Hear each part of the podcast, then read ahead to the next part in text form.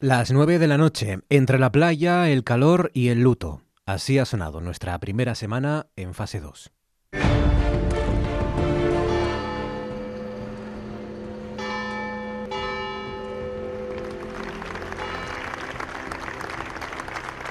El pueblo asturiano y nosotros, representantes de los ciudadanos y ciudadanas de esta tierra compugida por el dolor de los fallecidos. La distancia está perfecta, no, no, no hay aglomeración ninguna, así que genial. Muy tranquilo, con la gente muy separada y bien. Había ganas, había muchísimas ganas, lo que pasa que bueno, es un poco atípico, ¿no? La playa en mayo, pero genial, aprovechando todo lo que se pueda, la verdad. El agua está muy fría, ¿eh? Joder. Sí, sí, metimos hasta las rodillas, pero hostia, hay que salir. Por delante más calor, seguramente más playa también y ojalá más responsabilidad. Pero ahora, ahora nos toca a los de la radio. En RPA, Noche tras Noche, con Marcos Vega.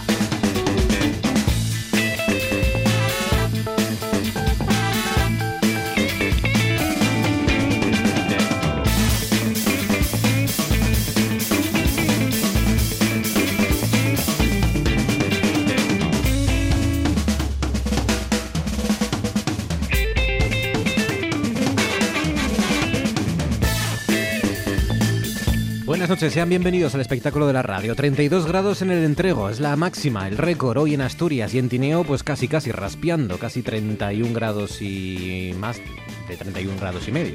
Casi 32 en definitiva. Todo eso a la sombra, ¿eh? Imaginen, bajo el torrido sol de este viernes las eh, temperaturas que habrán alcanzado los termómetros hoy en Asturias. Y mañana otra vez, ¿eh? Alguna nube tonta que apenas impedirá que el sol vuelva a lucir radiante, pero protagonista absoluto de este sábado, de mañana sábado, el sol y máximas otra vez por encima de los 23 en toda Asturias y sobre los 30 grados, especialmente en el suroccidente asturiano. El domingo ya sí que por fin llegarán algunas nubes, algunas solo, aunque tampoco refrescaremos demasiado porque seguirá luciendo el sol y seguiremos con calor todavía. Una gota caerá en la cordillera, pero poco más, como les digo. Junto a Fabián Solís desencadenado al frente de la parte técnica, Georgina Bitácora Fernández está en producción.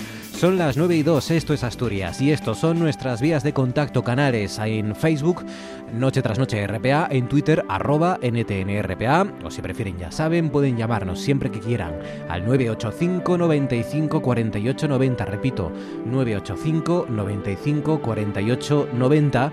Pueden ayudarnos, por ejemplo, a repasar esta noche concursos y programas de los 90. Vamos a recordar la televisión de, los, eh, de la década de los 90 a través del Tú antes molabas a partir de las 9 y media. Pueden hacerlo desde ya junto a nosotros, como hace Paux Pérrima, por ejemplo. Dice, sorpresa, sorpresa, menuda producción. Es verdad que había programas que, de sorpresa, sorpresa, que tenían varios platós, tenían exteriores, era un poco como como el hormiguero pero a lo bestia, ¿no? Y que incluso pues paralizaban pueblos enteros con, con cientos de personas en exteriores cuando salían a hacer alguna conexión. Águeda González Díaz dice, se me va la mente muy atrás porque así a bote pronto me salen dos de los 80, si lo sé no vengo y todo queda en casa, dice Águeda González Díaz. Dice Geli Merino Collado, lo que recuerdo que les gustaba mucho a mis padres era su media naranja. No sé si tiene algo que ver, sí, tu media naranja. Era...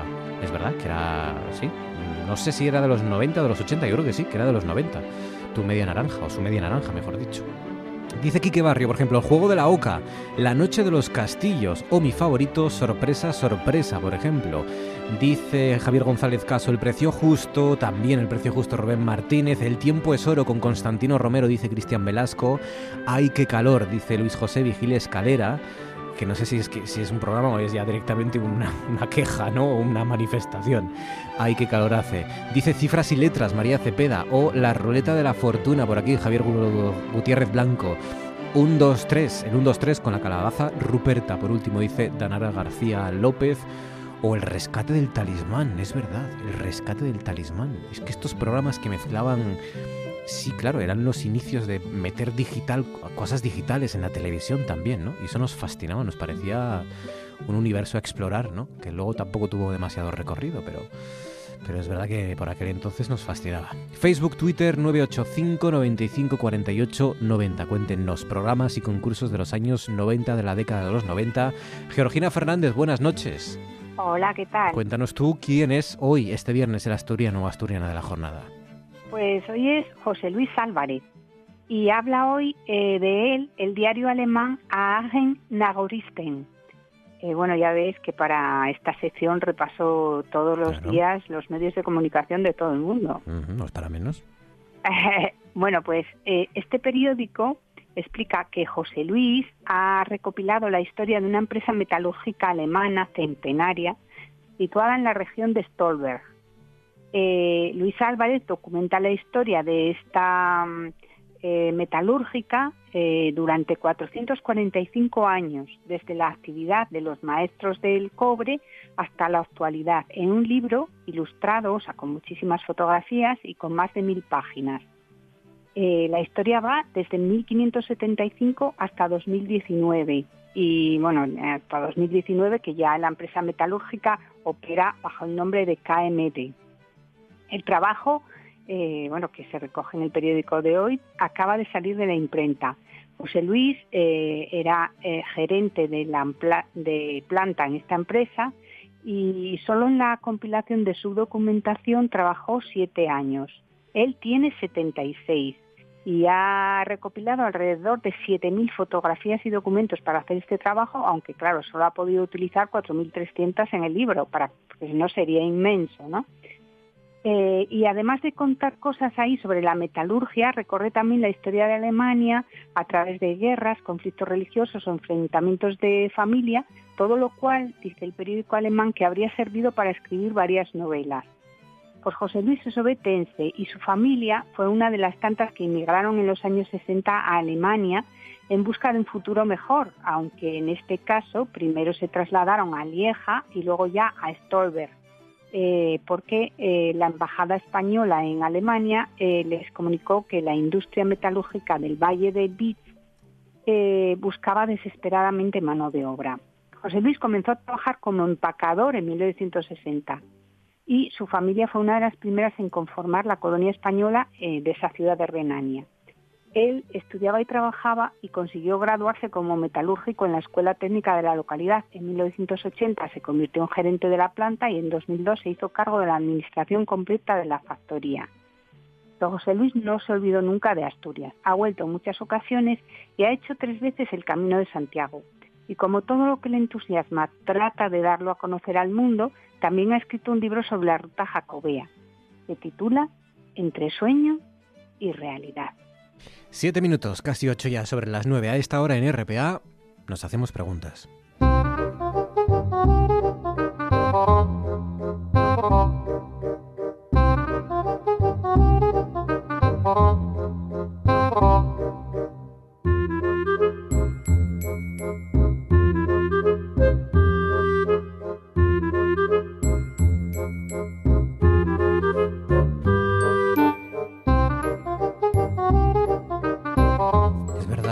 Calor era un programa de televisión. No era una expresión eh, de Luis José Vigil Escalera, que podría ser, sino que era, era un programa de televisión. Y además era un programa... Claro, ya sé por qué no lo recuerdo, Luis José Vigil Escalera. Porque a mí no me lo, deja- no me lo dejaban ver en casa. Yo era, era muy pequeño. José Antonio Méndez, buenas noches. Buenas noches, Marcos. Claro, es que era de... Bueno, era muy, un programa muy machista, por lo que estoy viendo aquí, porque Sí. básicamente era enseñar a señoras con poca ropa, ¿no? O sin ropa directamente. En Telecinco, ¿cómo no? Sí, habían pregu- hacían preguntas y luego cuando se acertaba se desabrochaban el sujetador o la parte de arriba del bikini, Sí. etcétera. Sí, sí, sí. sí, sí. Lo hacía, un, lo hacía un periodista, creo que se llamaba Cantero, no creo re- que escribía en interview, que luego tuvo un mal final, acabó pues tristemente, ¿sí? no, no por causa de este programa, sino por, eh, por, por enfermedad o algo así. Sí, era- en su momento fue un periodista que llenaba pantallas, que, Sí, que sí, tuvo sí. un grandísimo éxito. Bueno, esto, claro, esto era incluso todavía más subido de tono que las mamachicho, que las mamachicho por lo menos tenían poca ropa, pero tenían ropa, ¿no? Sí, sí, tiene un- tenía un libro que era La Vuelta al Mundo en 80 camas, me acuerdo yo, sí, sí, de aquellas cosas que leíamos en el Bierzo, ya sabes. Sí, sí. Cosas grotescas de los 90 eh, que, Sí, sí, somos hoy- de esta- Hoy resultan como de- grotescas. Como decía Gil de Viedma, yo soy de la, él decía de la de los años 50, dice yo soy de la edad de la pérgola y el tenis, pues nosotros somos de la edad de la pantalón de campana ¿no? y del calentón, vamos, Sí, sí, básicamente. Es verdad. Oye, por cierto, hablando del Bierzo, eh, estáis ahí al borde de la independencia, ¿eh? Porque vais Pero a ser la única que pasa a fase 2 en Castilla y León. Bueno, Es que, bueno, es que el Bierzo ya sabes que es, una, es la única nación verdadera, la única nación sin Estado. Hemos sido protagonistas esta semana porque me he enterado que la protagonista del Merlos Gate, este, eh, del asunto de Merlos, es de Ponferrada también. La chica esta que aparecía detrás de la pantalla y tal, es, compatriota. Eh, en fin, somos gente que estamos en primera línea de lo que haga falta y efectivamente estamos en, en la reordenación de España. Sabes que nosotros en la primera división provincial 1810 o por ahí, fuimos provincia que incorporábamos parte de lo que ahora es eh, Galicia, ¿no? las zonas del Cervantes, de Courel, de Lugo, las zonas de Valdeorras y de Bolo, de Ourense, y es así, es así. Nosotros somos una nación sin Estado y ahora se nos ve claramente en el mapa. Sí, sí. El Bierzo y la Ciana a fase 2, eh, los únicos territorios de Castilla y León. La Ciana ya sabes que son asturianos. ¿eh? los de la Ciana no, quieren, no quieren partir, o sea, no quieren saber nada de nosotros, ya sabes, aunque compartimos parte del SIL, pero ciertamente los de la Ciana son asturianos. ¿eh? O sea, un asturiano allí purísimo. Sí. Bueno, venga, vamos a, con las preguntas y con el repaso a lo que ha dado de sí esta semana. Y empezamos con una cuestión que todavía sigue coleando y que va a colear durante los próximos días porque son imágenes que están impactando a todo el mundo. Las mm. imágenes de los disturbios y de las protestas en Minneapolis por la muerte de nuevo de un eh, afroamericano, de un negro en custodia policial. Con eh, esas imágenes, la verdad es que se repite otra vez la historia hace no muchos años, creo que era 2016, 2017 o algo así.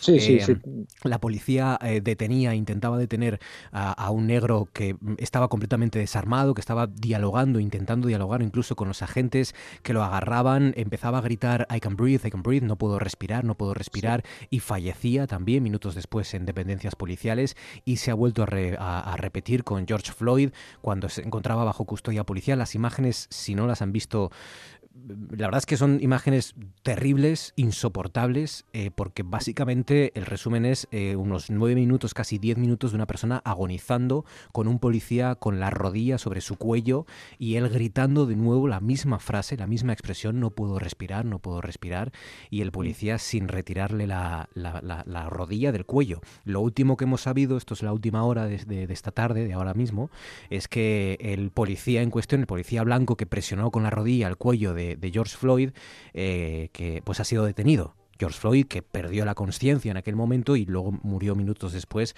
en dependencias policiales. Bueno, pues el policía ha sido detenido cuatro días después y en plenas protestas, claro, con, con disturbios y con eh, una ciudad casi en llamas, ¿no?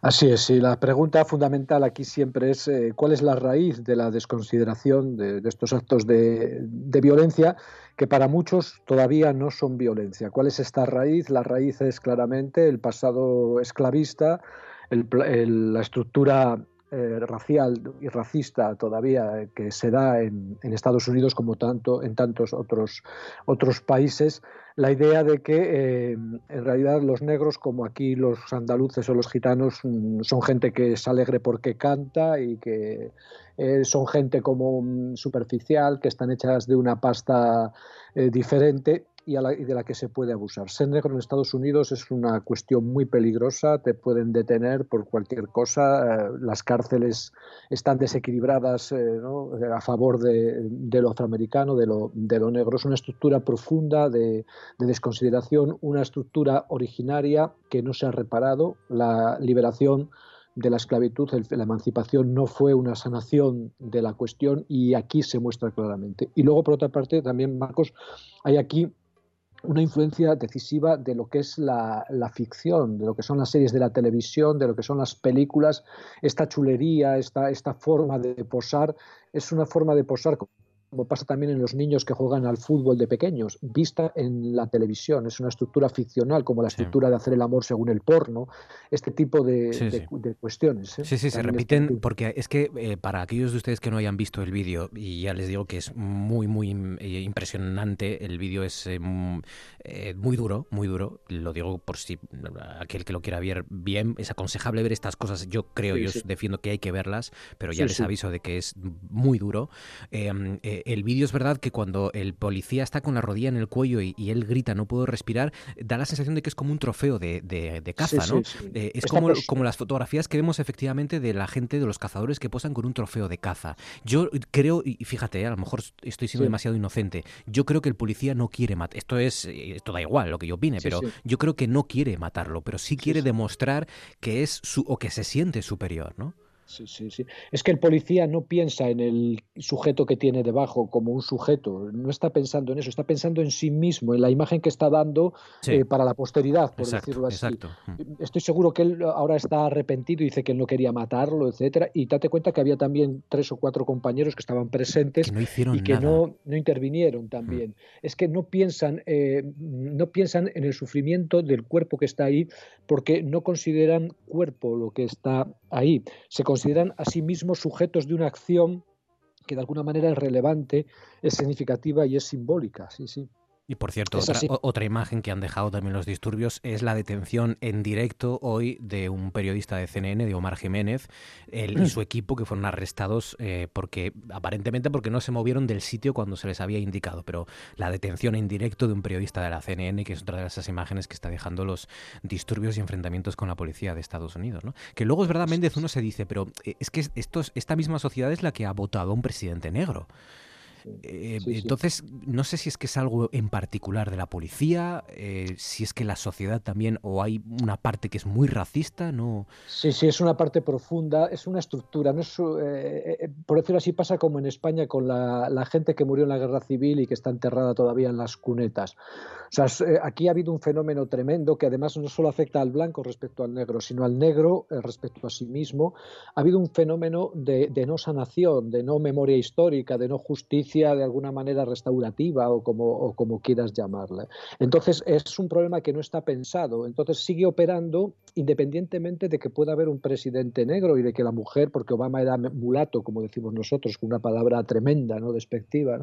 De, la, de mula, ¿no? por el color pardo, sí, pero su mujer era negra, por decirlo así, negra, negra, negra eh, pura, si vale la expresión. Y eh, existe esta posibilidad mixta porque el problema no está pensado como problema eh, de la sociedad está operando realmente en niveles muy profundos, se ve en el nivel de detenciones, en el nivel de encarcelamientos, en el nivel de muertes violentas, pero mm, al no estar pensado como problema constitutivo del país, permite estas cuestiones raras, como que haya un presidente eh, mulato o mestizo. Sí, es así.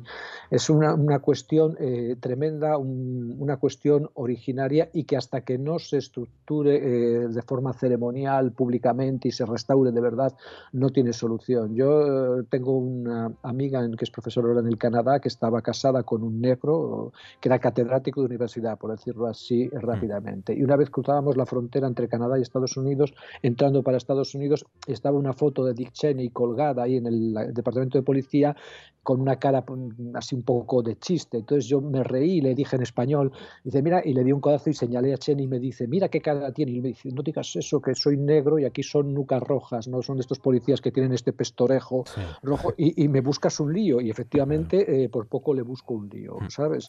Son cuestiones muy profundas eh, que como no se trabajen van a seguir ahí. Pues ya saben, la última hora acusado de asesinato el policía implicado ha sido detenido en la muerte del afroamericano George Floyd en Minneapolis.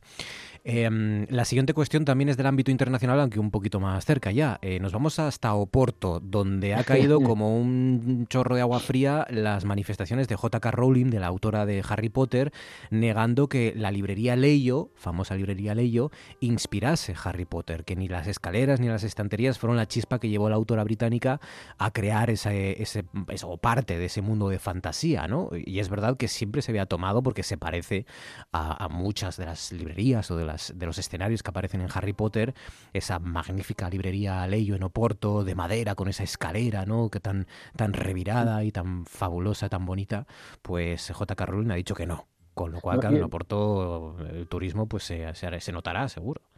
Sí, eh, además, claro, la cuestión es que ella vivió dos años en Oporto, al parecer, durante su matrimonio, y dice que no había estado nunca en esa librería, que es como estar en Oviedo, por decirlo, y decir que no ha estado en Gascona, una Pues cosa sí. parecida. Sí, sí. Eh, eh, eh, yo conocí la librería Leyo la primera que estuve en Oporto y la conocí de casualidad entrando buscando libros y me quedé impresionado porque era una librería impresionante. Había tres personas, un hombre mayor, como de 70 años, entonces a mí yo era, tenía yo como 24, me parecía que tenía 90, pero debía tener 60 o 70 años.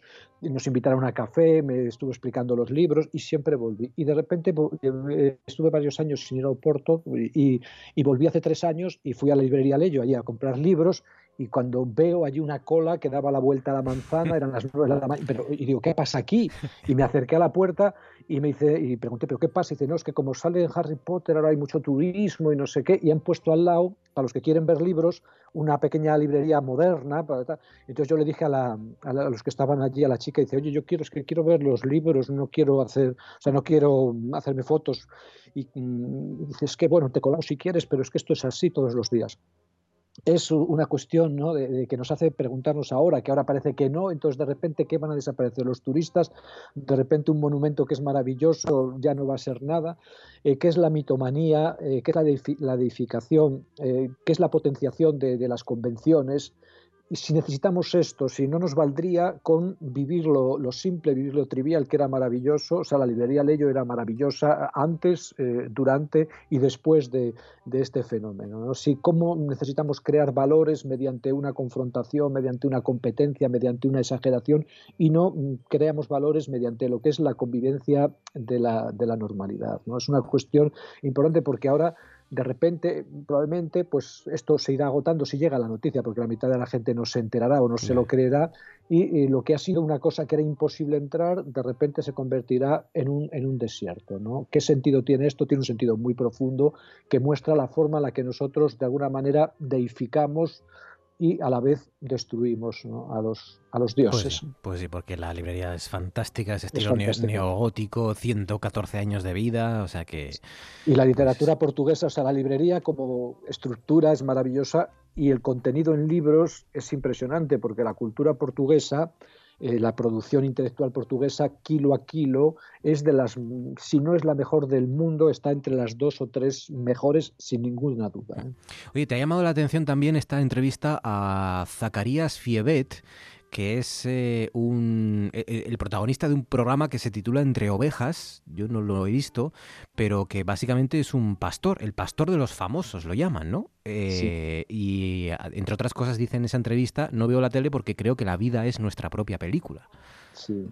Yo vi un programa así de refilón que estaba ahí, eh, eh, no sé quién estaba, estaba un, un político y un, Sí, y una- son- un artista, sí. y Eh, son- es un rebaño de 1.300 ovejas Sí. que tiene este chico eh, y bueno, pues eh, acuden varios o los, las comparte con varios famosos, 11 12 famosos urbanitas, son Verónica Forqué, Baltasar Garzón, Antonio Delate. Andreu Buenafuente, Marilo Montero, Anabel Alonso o Chuso Jones. Vi, el programa con, con Garzón y Anabel Alonso, sí, vi, vi un cacho. Y eh, aquí la cuestión es eh, ver que en el mundo contemporáneo, frente a lo que se ha vendido hasta ahora, no hay una superación de etapas donde nosotros dejamos la agricultura, que ahora es vista como algo ridículo, y pasamos a la industria o la posindustria, sino que en el mundo contemporáneo se empiezan a recuperar lo que serían desde el punto de vista tradicional como escalones ya superados y se pueden componer en la contemporaneidad. ¿no? Entonces, cómo ver, eh, cómo superponer o cómo entender estas opciones como complementarias, como, eh, como superpuestas y cómo entonces enriquecer lo que es la formación social, lo que es la, la educación, lo que es la vida, la vida misma en un nuevo, nuevo relato, en una nueva estructura de cuento eh, donde todo está presente, donde una cosa no quita la otra. ¿no? Esta, esta potencia tremenda no hay que ver entonces a este muchacho como el buen salvaje que vive ahí en su monte y entonces nosotros tenemos que abandonar nuestra vida para ir al monte, sino incorporar sin subsumir a esta, esta estructura dentro de nuestra vida como una vida digna de ser vivida y a la vez como una vida que alimenta la nuestra y que nos permite eh, pasar por, por ella. Es una cuestión importante además ahora probablemente sea una de las cosas que nos quede, si nos queda algo de esta crisis del coronavirus, si no se repite, la, necesidad de ensanchar las bases de nuestra vida, de recuperar como potentes elementos que han sido desdeñados sistémicamente, como todo lo que tiene que ver con el campo y, con lo agrario y con lo, y con lo pastoril. Cómo incorporarlo y mm. cómo entonces ampliar la base de nuestra sociedad y la base también simbólica y la base también de aprendizajes, etcétera. Es una cuestión muy importante, sin duda. Es verdad. ¿Quién nos iba a decir que después de todo y en las circunstancias a las que a las que sometimos durante tantos años al mundo rural, a las zonas rurales, ahora las íbamos a mirar con envidia, ¿no? Durante todo este tiempo. Y con, envidia, y, sobre todo eh, como un, elemento que hay que recuperar como parte del presente, sin necesidad de mm. contraponer como lo uno y lo otro, lo bueno y lo malo, lo que se añora y la perversión contemporánea, ¿no? De una forma más compleja, de una forma más integrada y de una forma más justa, probablemente. Mm. Y eh, la última, eh, es curioso también cosas que pasan también en estos días. Eh, la unión durante esta semana del norte y el sur, de Avilés en particular, de Asturias en general, y Sevilla y Andalucía, a través de un eh, jugador de fútbol, de un defensa de raza como era Campanal, que es asturiano, jugó creo que 18 años en primera, fue capitán de la selección con 23 y que sobre todo hizo huella por lo que he leído o he escuchado en, el Sevilla, ¿no? Y de hecho le han brindado un homenaje fastuoso en, Sevilla, ¿no? Eh, una leyenda de ese equipo que falleció este lunes, creo recordar, aquí en Asturias, eh, con 89 años. Sí, a mí yo lo conocía porque sabes que soy lector de, las páginas de, todos los diarios, porque tenía muchísimos récords de atletismo de, adultos, iba subiendo de categoría, de mayores de 80 años, de, estas cosas, y tenía récords de todo, de todo tipo, esas cosas que son tan, tan importantes. Este hombre era un atleta un atleta completísimo. Eh, probablemente eh, si viviera hoy en su, en su apogeo, pues sería medalla de oro del decatlón de, de los Juegos Olímpicos sin, sin, ninguna duda. Lo que eh, llama la atención, por ejemplo, en su funeral, cuando están introduciendo el féretro en la iglesia y en Avilés, que sus nietos van vestidos con la camiseta del Sevilla, que él siempre andaba con esta camiseta y que en Sevilla es considerado un, un héroe. La pregunta que nos hacemos con, con Campanal es la pregunta de qué es la memoria ¿no? Cómo, eh, fíjate, en nuestra tradición el, combate, eh, lo agonístico, lo, guerrero, eh, nos marca profundamente. Y como en el caso también decíamos antes de, lo, de la agricultura, de la ganadería respecto a la industria y la postindustria, quizá nosotros tenemos no que abandonar este tipo de memoria, que es una memoria dignísima, sino componerla con tipos también de memoria que no sean épicos, que no sean de super eh, atletas o de superintelectuales, sino con memorias de vidas más triviales, de vidas más eh, cotidianas y eh, de alguna manera hacer circular lo que son los valores de nuestra sociedad, manteniendo la admiración por esta, por esta gente, pero incorporando a lo admirativo gente que han sido fracasados, han sido débiles, han sido mm, de alguna manera monstruosos o desperdigados, buscando también de la misma manera ensanchar la base de nuestra convivencia y del mismo modo que nos emociona lo de Campanal, porque realmente Campanal II es emocionante ver esta, eh, esta, esta, conexión que tiene con lo andaluz, esta fuerza que tenía. De alguna manera, como nos emociona esto, el defendiendo a sus compañeros ahí con un, banderín en Oporto, precisamente, cuando les estaban allí intentando pegar, que estuvo dos días en la cárcel después. De la misma manera que nos emociona esto, que nos emocionen tantas vidas y que mueren en la frustración, en la debilidad, en, el fracaso, en la injuria, y que seamos capaces de Hay, hay una imagen que además sí, eh, publicó en sus cuentas de sociales, de redes sociales, el, propio Sevilla, el propio club del, del Sevilla, eh, con el sonido de las gaitas en Nervión, en el estadio, eh, las tres letras de Descanse en Paz de EP, en homenaje a, la leyenda Marcelo Campanal. Dice, nació en Asturias, pero por expreso deseo va a descansar para siempre en el cementerio de San Fernando. En Sevilla, sí, sí, sí. sí. Y, la, y, sí, esas letras sobre el estadio Sánchez Pijuán y las, el sonido de las gaitas. Sí, sí. Es una persona realmente impresionante. Yo te digo, a mí yo le, lo conocí eh, por las marcas de mayor. A mí me impresionaban las marcas, cómo iba subiendo las marcas por edad. Tenía todos los récords de España de todo, de mayores. y a partir de ahí reconstruí su figura, sí. Hmm. Méndez, cuídate mucho ¿eh? Em, y que disfrutes de esta próxima semana y del fin de semana, que no te quemes al sol Y Ya, que- me- ya he he estado ya tres días en la playa esta semana con crema protectora, o sea, estoy ya totalmente. Además, ya sabes que yo, como soy un octavo de gitano, tengo una Claro, piel sí, eh, sí. verde aceituna, ¿no? Piel Sombra oliva. y bronce, los Claro, gitanos, y claro. resisto bien el sol, sí. Bueno, Pues nada, cuídate mucho, amigo. Gracias, ¿eh? Ya Gracias, Marcos. viene. Un Hasta la abrazo semana que fuerte. viene, entonces. Estamos a punto de llegar a las nueve y media. Antes vamos a pasear por el mundo junto a algún asturiano de prestigio. En nuestro cuaderno de bitácora, hoy con el chef Nacho Manzano. Tu ciudad favorita.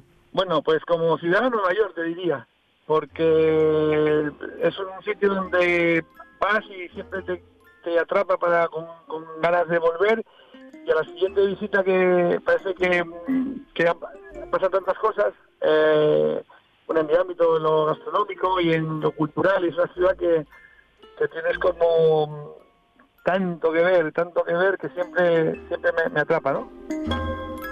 Tu monumento preferido de cualquier ciudad. te diría la Puerta de Alcalá de Madrid.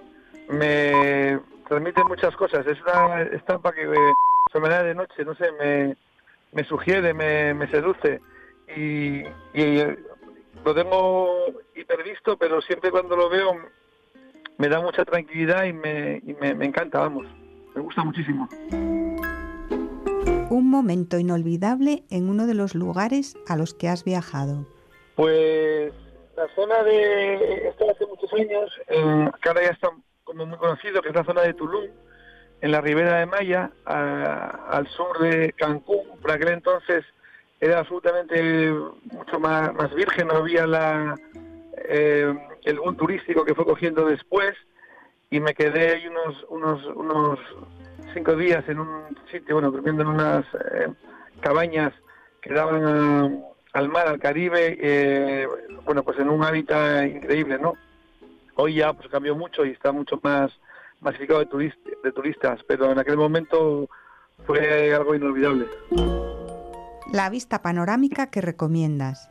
Pues yo recomiendo en Londres, en el edificio del SAR, que es un edificio muy alto que está eh, ahí eh, al lado del puente de London Bridge, muy cerquita de, de Borough Market, y es un edificio bueno, pues altísimo y hay una, una en la planta cincuenta y tantos, que es una, hay unos restaurantes y para tomar un aperitivo un domingo por la mañana y es una estampa de Londres preciosa, increíble.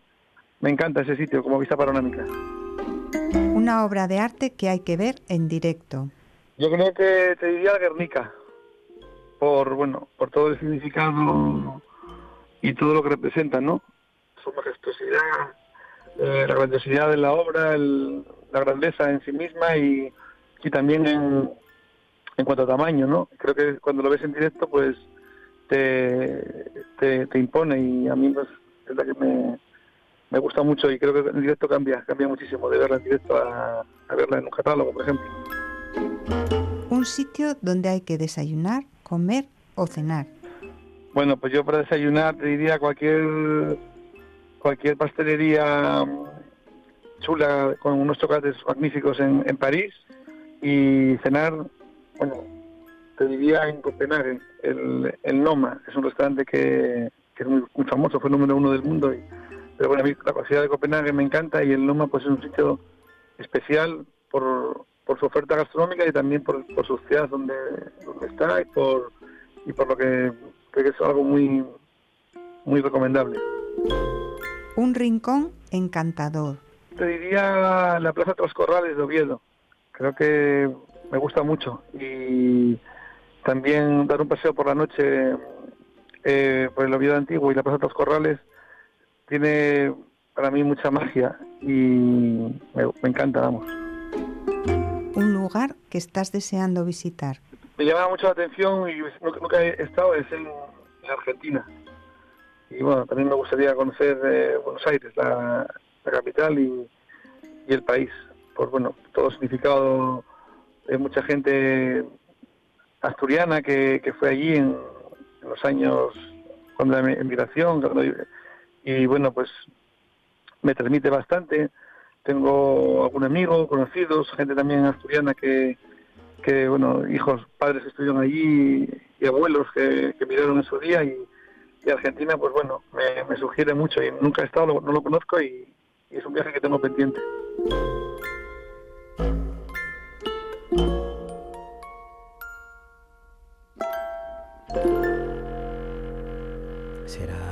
Nacho Manzano recomendándonos lugares, recomendándonos eh, obras maestras y arte y sobre todo pues ciudades y rincones del mundo que visitaremos, claro que sí, cuando podamos volver a viajar por eh, nuestro planeta. Eh, hasta entonces, pues aquí les hacemos compañía como siempre, 34 sobre las 9 con nuestro tú antes molabas. Por cierto, hoy, justo hoy, que es día 29 de mayo, si no me equivoco, sí, 29 de mayo, hoy hace 41 años que eh, se reunía el jurado de la Real Federación Española de Fútbol para dar a conocer, 41 años, para dar a conocer quién era la mascota del Mundial de España 82. Para, para que saliera el nombre de Naran- Naranjito, por supuesto. Claro, eh, esta es la pregunta que ustedes estarán haciendo y yo me he hecho durante muchos años. ¿Cómo es posible que ganara una naranja? Que ni siquiera era naranja, era color carne, ¿no? Creo recordar. ¿Por qué ganó Naranjito? Pues la explicación está en que los otros contendientes, las otras mascotas que se sugirieron, una era eh, Toribalón, que como su nombre indica era básicamente un toro, un toro muy gracioso, eso hay que admitirlo, pero era un toro con el cuerpo de un balón. O sea, era la cabeza de un toro, las patas y el rabo de un toro y el cuerpo era todo un balón redondo. Y era un toro como de color azul o violeta o algo así. Y eh, el otro contendiente era todavía más potente, era Brindis.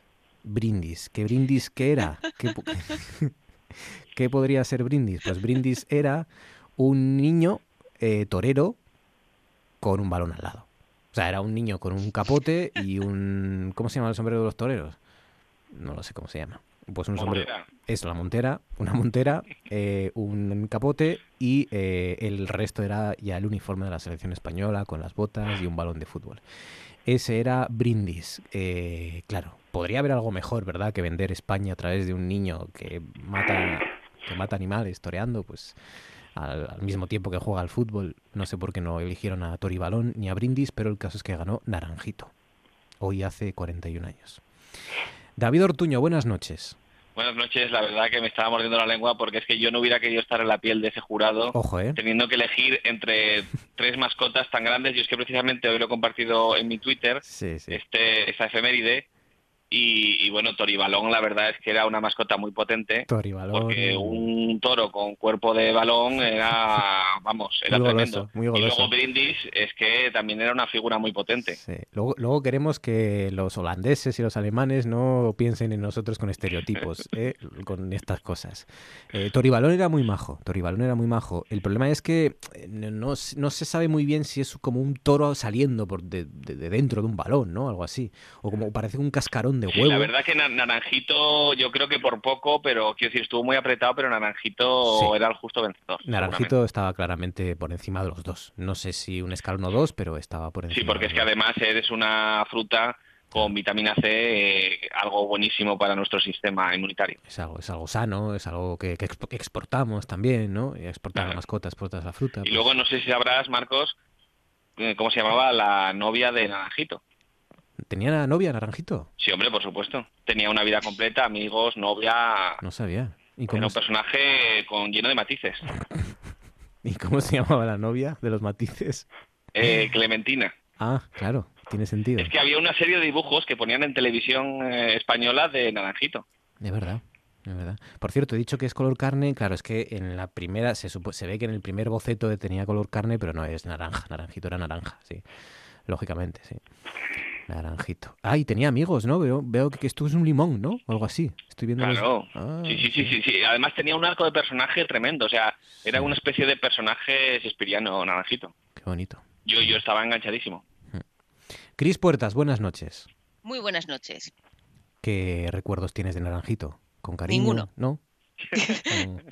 ¿Sabes? que Yo tengo, yo tengo el recuerdo de Naranjito de un de una especie de, de, de- sí, como de monigote que me regaló un profesor por eh, de conseguir tres positivos en una semana o en un día. Marcó así. mucho, ¿eh? Naranjito todavía se siguen viendo por ahí chapas de revival de Naranjito y camisetas y de todo. Fue un personaje icónico. La primera vez que se hacía un mundial de fútbol en España. Sí, sí, sí. Sí, y es que es verdad que es que nos pilló muy jóvenes. Bueno, nos pilló en 82, no habíamos nacido, la mayoría. De las Y luego que tam- también Naranjito sí que lo bonito que tenía quizá era que eh, era un gran icono para el fútbol de la época, donde había jugadores gordos, amigos. Sí, sí. sí. Jugadores gordos que jugaban muy bien, pero yo he hecho eso de menos, porque yo creo que eso hay un punto en el que tira para atrás a todos los que no tendemos a hacer deporte, porque ya ves que la gente que lo hace ya está muy preparada. Ya hay una élite que tú antes, pues eso, veías a un señor de aquella manera y que metía cuatro goles y decías tú, eso sí me pongo, yo puedo hacerlo. Sí, Pero sí. claro, tú ahora ves esta gente que son eh, esculturas griegas y dices, uff, qué Bueno. pereza, voy a tomar una cerveza. Cris, en el deporte profesional sí estoy de acuerdo que se ha perdido un poco esto del futbolista rellenito, es difícil de ver. Pero en el deporte, digamos, más casero, más urbano, con esto del confinamiento, cuando se empezó a poder salir, yo he visto gente con pinta de no haber hecho deporte en su vida, Hombre, con la cara roja, totalmente asfixiada, corriendo por nuestras calles. sí, sí, sí. Eh, futbolistas gordos y con bigote, que ya ahora él no va más ya. Yo creo que el Estaba muy de moda, sobre todo en los 70, principios Sí. 80, el bigote marcaba tendencia. Sí, el bigote es mucho, era mucho de los 70, sí.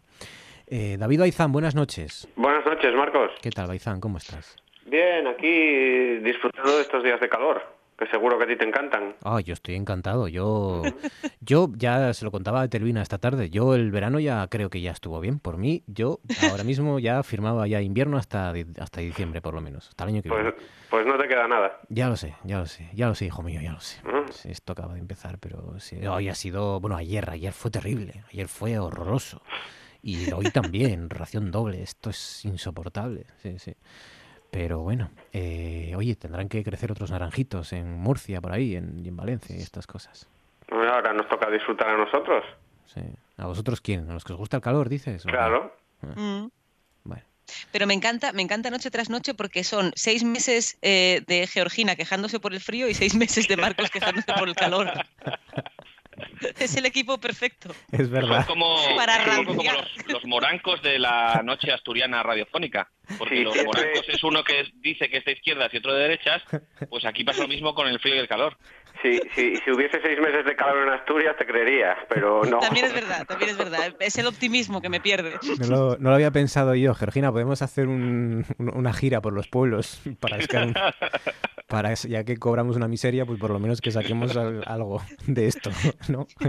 Como actriz de provincias te digo que vayas mirando otra pro- otra otra historia. Si quieres sacar perres, Sí, mm, no, no, sí, ya tampoco da eso. Tenéis que inventaros personajes tipo Omaita. Claro, claro. sí. Oye, por cierto, hablando de mm, hablando de estas cosas rancias, em, eh, ¿os acordáis de? Es que antes lo, lo proponía un, o se acordaba un oyente. ¿Hay que calor? ¿Os acordáis de esto? Hay que calor de entre el 90 y el 91, emitido por Telecinco.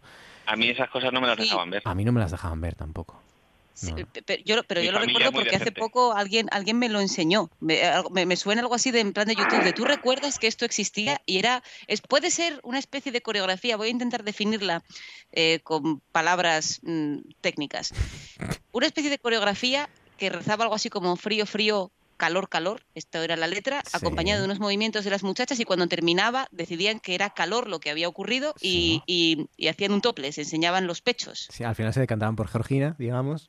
Sí. Y, se, sí, se levantaban el bikini o lo que llevaban, eh, se abrían un poco a, la- a lo Hulk, ¿no? Se rasgaban así las vestiduras y enseñaban los pechos. Y ya está, y ni media vuelta. En los 90 no excus- no había hacía falta excusas para enseñar los pechos. Qué tontería. Pero sobre todo yo creo que eso se debió a la llegada de las privadas, que era un poco como el libertinaje, ¿no? Esto en la tele española pues tampoco se va a hacer en la tele pública, pero como estas son las privadas, pues hay que darle un poco... Fue un poco el destape de la televisión, yo creo. Sí, sí. Nah, va- vamos para atrás, lo siento. Aquella, aquella época, sí. Em, bueno, venga, contadme, ¿qué habéis visto? ¿Qué queréis sugerir o proponer? ¿Qué, qué os ha llamado la atención o qué queréis ver esta noche? David, empezamos por ti. ¿Cuál de ellos? Eh, Ortuño. Vale, muy bien. Me gusta que precises y matices porque es justo y necesario. Eh, yo he roto a leer empezando por una afición que cultivo desde pequeño y que me encanta, que es leer cómics. De vez en cuando, pues leer alguna cosita y ahora que se puede ir a las librerías, tranquilamente, pues me he comprado una cosita que es bastante interesante.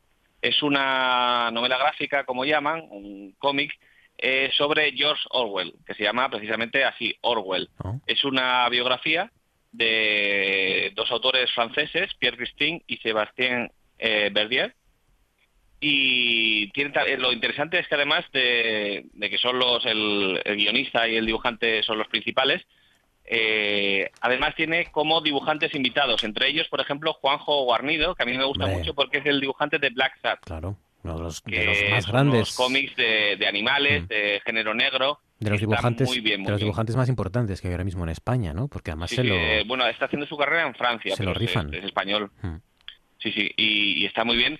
Y es una novela que te deja con ganas de más, porque claro, está todo resumidito, la vida de, Orwell, pero los dibujos eh, son magistrales, está muy bien y es muy entretenido y te deja con ganas de, conocer todavía más detalles de la vida de Orwell, que yo creo que, está más de actualidad que nunca, ¿no? Cuando eh, pues ahora está más en boga esto del control que quieren hacer, pues eh, la gente, eso, la sociedad, las mentiras, las fake news, eh, bueno, y esa frase que se le atribuye a Orwell, eso que dijo, de que en tiempos de engaño universal decir la verdad es un acto revolucionario, ¿no? Qué bueno. Eh, hay veces que es que no se puede decir la verdad porque, porque no te dejan. Porque es verdad que ya se habían llevado a la novela gráfica otras obras de, Orwell, pero no la esto es la vida, intuyo, de Orwell, ¿no? esto es la vida, es una biografía de Orwell, sí. La novela más famosa seguramente es 1984. Que tiene que trata de un futuro distópico en donde el gran hermano, eh, un gran dictador, controla con cámaras a, toda la población, que era una crítica de George Orwell al stalinismo, ¿no? al totalitarismo de, Stalin. Sí, sí. Eh, bueno, pero luego, claro, la vida de Orwell pues, se implicó en la guerra civil junto a las junto a las milicias de POUM de, eh, y luego, pues, en aquel homenaje es muy interesante, Y eso precisamente, esa experiencia fue la que le llevó cuando conoció un poco cómo eran eh, pues eh, totalitarismos de comunistas, pues le llegó un poco a aborrecerlos y siguió siempre siendo de izquierdas, pero de una izquierda democrática. Qué bueno, eh, pues eh, lo edita Norma Editorial, ¿no? Veo aquí. Sí, sí, es una edición además muy bonita, en tapa dura, y yo creo que merece mucho la pena para quien le guste el cómic. Ay, ya me has, ya, ya, ya, es que no puedo gastar más dinero. Bueno, eh, esto, esto va a sonar muy cultureta, pero eh, ni, ni terrazas, ni cañas, ni, ni siquiera helados, eh, que también me he pasado ya con el cupo de helados estos días. He atracado las librerías estos días. Lo primero que he hecho nada más llegar a fase 2 es entrar a librerías y, y, y había leído bastante durante este tiempo de confinamiento en ebook pero había leído bastante, pero ha sido abrirme las librerías y he entrado como un toro, como naranjito entrado. Es que además es un sitio como que se puede agradecer de que estemos en España, porque las terrazas están abarrotadas y es difícil encontrar un sitio si te apetece, pero puedes ir a una librería tranquilamente. sí. Y de hecho, yo el otro día, ¿sabes a dónde fui, Marcos? Eh, Pueblo de Molavarnia. ¿A dónde? Fui al Museo de Bellas Artes. Y estaba prácticamente yo solo. Bueno, claro, claro, claro, sí, sí. Eh, bueno, esto... Tengo ganas de ver aquí unos cuadritos y, y estaba muy a gusto. Te mandan ponerte la mascarilla, eso sí, pero vamos, Salas de que tienen, dice, aforo tres personas, aforo cinco personas, yo solo, tranquilamente. Bueno, y yo voy además a las librerías porque por lo menos, bueno, en casi todas, pero al menos en dos, en la librería Polledo, por ejemplo, que es la que tengo aquí cerca y que voy mucho, un saludo para las mis libreras de Polledo, y a la Casa del Libro me dejan entrar con Dumas. Con lo cual, pues ya aprovecho y de que salimos a pasear, entro allí y, y, además siempre, mm, siempre voy a comprar el libro que quiero comprar y siempre acabo comprando otro que la propia librería me vende, entre comillas, ¿no? Porque encuentro ahí, no, no recuerdo que se hubiera publicado, no lo he visto y, o, simplemente empiezo a descubrir libros, ¿no? Porque es verdad que la compra por internet, no sé si os pasa, eh, yo eh, por internet al menos compras el libro que quieres, ¿no? Y que quieres ya, pero en las librerías entras para ver qué te ofrecen, ¿no? Y, siempre encuentras algo que ni siquiera, que ni siquiera que ni siquiera sabías que querías, ¿no? Y, o que no siquiera conocías que existía o que se había publicado y siempre sales con alguna que luego son, son muchos libros que te suelen sorprender y que te gustan más incluso que el que, el que estabas deseando, ¿no?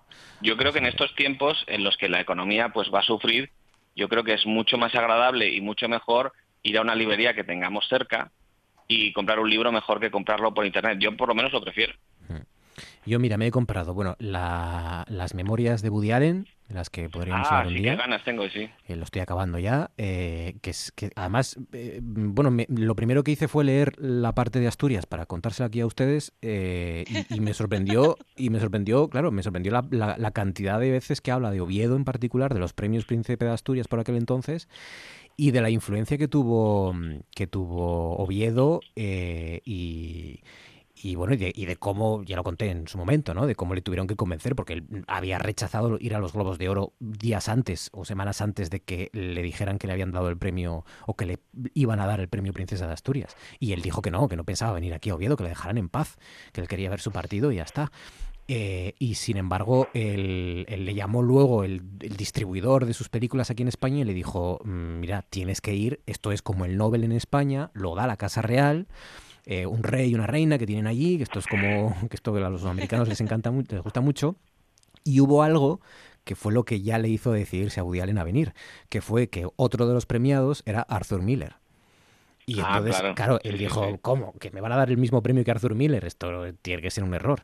Y, y bueno, pues eso le, le hizo básicamente ya convencerse de que viniera aquí a Oviedo a recoger el Príncipe de Asturias. Y luego cuenta en el libro que a Arthur Miller le confirmó que no hay ningún motivo, que la vida no tiene ningún sentido, que no hay ningún motivo para vivir Porque tenía sus dudas, ¿no? Él. Sí. y que Arthur Miller se lo resolvió aquí en el- la, la cuestión se la resolvió aquí en Oviedo, que efectivamente no hay ninguna razón. Ningún- no Una pregunta. ¿pasó muy desapercibido Arthur Miller cuando vino por aquí o, o es cosa mía?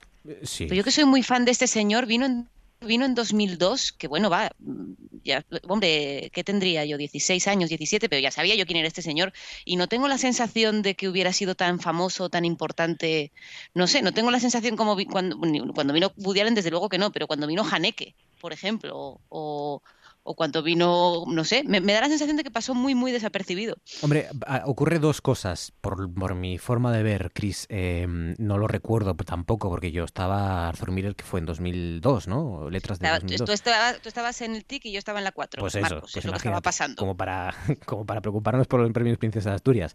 Pero, Hombre, pero hay tiempo para todo. Sí, pero yo creo que primero, es verdad que la propia fundación ha cambiado mucho y los actos, eh, los premiados vienen mucho antes. Quiero Una decir que la- semana antes. Eso no hace Claro. 18 años no pasaba. Claro, no había la- tantos actos esa semana. la integración y la imbricación de la propia fundación y de los pre- la semana de los premios y todo ahora es muchísimo mayor de lo que era antes y luego que aún así han pasado muchísimos premiados completamente desapercibidos aquí ha venido ha venido gente que, que luego se ha, se ha convertido también en, en leyendas de lo suyo y que ya aún siéndolo cuando vinieron a recoger el premio pues es verdad que tampoco supimos valorarlo quizás no a lo mejor Arthur Luego, Miller pues luego pasó, pasó otra cosa ese año, que es que vino el mismo año que Woody Allen y lo eclipsó mucho, Claro, porque todo se centró mucho en Woody Allen. Y Ya, claro, yo- claro. De, ese, de ese año un amigo mío, un, un buen amigo mío, eh, me contó una anécdota muy muy graciosa. Un día- eh, el día que daban los premios, él iba por la calle Uría y se metió en un momento en una cafetería y miró a una esquina y estaban Arthur Miller y Woody Allen tomando un café. Bueno, y, flip- y flipó, dijo, pero bueno, ¿esto qué cojones es? Claro, claro, claro, claro. Sí, sí, sí, sí, es que, eh, eh, es que eh, ah, bueno, cuando ahora hagamos balance, si algún día hacemos balance de lo que, lo que se ha reunido en ese, en ese hall del, del, del, del Hotel La Reconquista, de La Reconquista, o del propio Campo Amor, en fin, o sea, sí, sí. Y parejas así, pues muy curiosas, ¿no? Como la del propio Arthur Miller y Woody Allen. Eh, venga, ¿qué más? Chris, por cierto, he dicho, eh, las novelas, de, las memorias de, de este hombre, de Woody Allen, eh, y Piel, de mm, que es el último de Sergio del Molino, que también tiene buena, buena pinta. Chris, tu turno. Mi turno. Por cierto, quiero lanzar ya, amigos, oyentes y compañeros. eh, vamos a hacer una apuesta de a ver cuánto tiempo tarda Marcos en comprarse la novela gráfica. Porque yo creo que es un sí, se la va a comprar, pero bueno, yo apuesto por el lunes. Vosotros lanzadlo cuando queráis y apostamos perres, qué demonios, que no se respire Pues, miseria. Pero mira. va- vas a caer como, pero vamos, no, lo no voy a comprar más en librerías y ya acabé el cupo de helados, dice. Venga, hombre, vamos, o sea, quiero decir, vete abriendo la cartera. Lo de los helados no lo sé, pero el- sí, el cómic es que me está poniendo ojitos Orwell aquí, ahora mismo. me está mirando desde la pantalla del ordenador. Me está, Ese Orwell y su erotismo. sí, me está haciendo así mo- con los Cuesta, cuesta unos euros que son más de 10 y menos de 30. Uy, son 25, leo aquí, ¿no? Madre mía. Sí, Es que es caro, es que es muy caro, claro. Uf, quita, quita, no es que Hombre, además- Marcos, pero tú trabajas en la radio, estás montado en el 2. Claro, hombre, y 10 perres. Sí, sí, claro, sí. Bueno, y soy esencial, no os olvidéis, ¿eh? claro, claro. Un Eh, trabajador esencial no va a tener para comprarse una novela gráfica. Claro, claro. Hombre, por Dios. Hombre, por favor. Sí, sí. Sí, pues igual lo tengo que dejar para el mes que viene, fíjate. Eh, seguro, de hecho. Eh, Chris, venga. Bien, después de estos dramas voy a recomendar una película que creo que no hemos nombrado por aquí, pero me parece interesante y si alguien no la ha visto, que la busque porque creo que le puede gustar a todo tipo de públicos, así os lo digo. Es una película de 2012 francesa que se llama Dan la Maison, en la casa, Oh. que está basada en... Ah, que sí. Buenísima. sabía. Sí, sí. Pues es que nunca la nombramos. Mira que hace tiempo hicimos una, un especial sobre películas de escritores y todo, y se nos. Es la típica que se nos olvida, y no puede ser. Está basada en El chico de la última fila, que es un texto brillante de Juan Mayorga, que bueno, rodó bastante por, teatros. Eh, no recuerdo muy bien en qué año. Me suena que todavía estaba yo cerca de acabar la carrera, que acabé en 2007. Así que bueno, más o menos por ahí eh, hubo una gira nacional importante con ese texto, que está muy, muy bien. Y esta versión que el guion lo hace François Ozon y dirige también la película, creo que merece la pena. El reparto es espectacular, está Christine Scott Thomas, está Emmanuel Seigner, está eh, Fabrice Lucchini y... Cuidado, este señor que es Denis Menochet, perdón si quizá no lo pronuncio muy bien, eh, pero es un señor francés que hemos visto unas cuantas veces en películas y sobre todo, que aquí está maravilloso, o sea, el que hace del, del padre de Rafa, eh, Rafa padre, porque son, el padre y el hijo se llaman igual. Eh, este señor es el que le aguanta la réplica a Christopher Waltz en Inglorious Bastards, en Malditos Bastardos, al principio. ¿Os acordáis de esa El pedazo padre de las escena? niñas. Sí, el padre de las niñas, cuando está sonando el para El padre de Elisa, las ¿no? En esa versión. Es el, es, exacto, ese, ese señor eh, maravilloso que aparece en esa película y aparece en esta. Esta película, al- en un principio, es que no sé si ni, si, ni, ni contar el argumento, porque contado pierde, pero merece muchísimo la pena, de verdad. Y además creo que le puede gustar a todo tipo de audiencias. No importa el tipo de cine que te guste, creo que te puede gustar esta película, porque consigue ser trepidante eh, con nada con un buen guion y unos personajes bien desarrollados. Y simplemente es un profesor de lengua que les pide a sus alumnos que escriban una, una redacción y uno de sus alumnos está escribiendo una redacción sobre cómo se queda en casa de un compañero suyo de clase que es de una clase social más alta y las descripciones de lo que hace, de lo que él considera que ocurre en esa casa y lo que él vive en esa casa. Maravilloso. Muy buena, muy buena. Es, es lo suficientemente atractiva como para que, que no quieras dejar de verla, pero al mismo tiempo muy perturbadora. Eh, y, y es verdad que mm, eh, eh, se habló mucho de François Ozon en su momento eh, y, y después también se ha hablado de Joven y Bonita, de Ocho Mujeres, de La Piscina, Ujú. pero yo creo que estamos ante, el, para mí, yo al menos de las que he visto, eh, de su mejor película, de la, de la mejor película de François Ozon y, y- y es verdad que es- en su momento se habló mucho, pero ha quedado ahí un poco olvidada, ¿no? Y es muy Sobre todo porque funciona, creo que funciona muy bien tanto con un público más intelectual o más cinéfilo que busca un cierto tipo de cine más efectivamente perturbador, como para un público que busca algo que simplemente sea evasión. Desde luego, toda la gente que esté en docencia o que esté relacionada con, pues, con filología, con escritura, etcétera, le va a gustar mucho. eh, y los que no también. Y luego también es un gran retrato sobre las clases sociales. Es, es una pasada y es trepidante. Mezcla géneros también. eh. Sí, es- muy, muy interesante. Es, un- es una genialidad. Es un género del Sí. cine francés. No, yo no he visto esta película, pero hay muchísimas películas eh, francesas sobre educación y sobre las clases sociales en las, en Hombre, las pero aulas francesas. ahí está, por y- ejemplo, ahí está, por ejemplo, el, el Hoy empieza todo de Bertrand Tavernier, que es una genialidad. Mirad que a mí las películas con niños en general me suele costar, porque, bueno, no tengo ese instinto maternal, digamos, y, y es difícil encontrar buenos niños actores también. Entonces, el punto de qué monos son, yo no lo tengo necesariamente.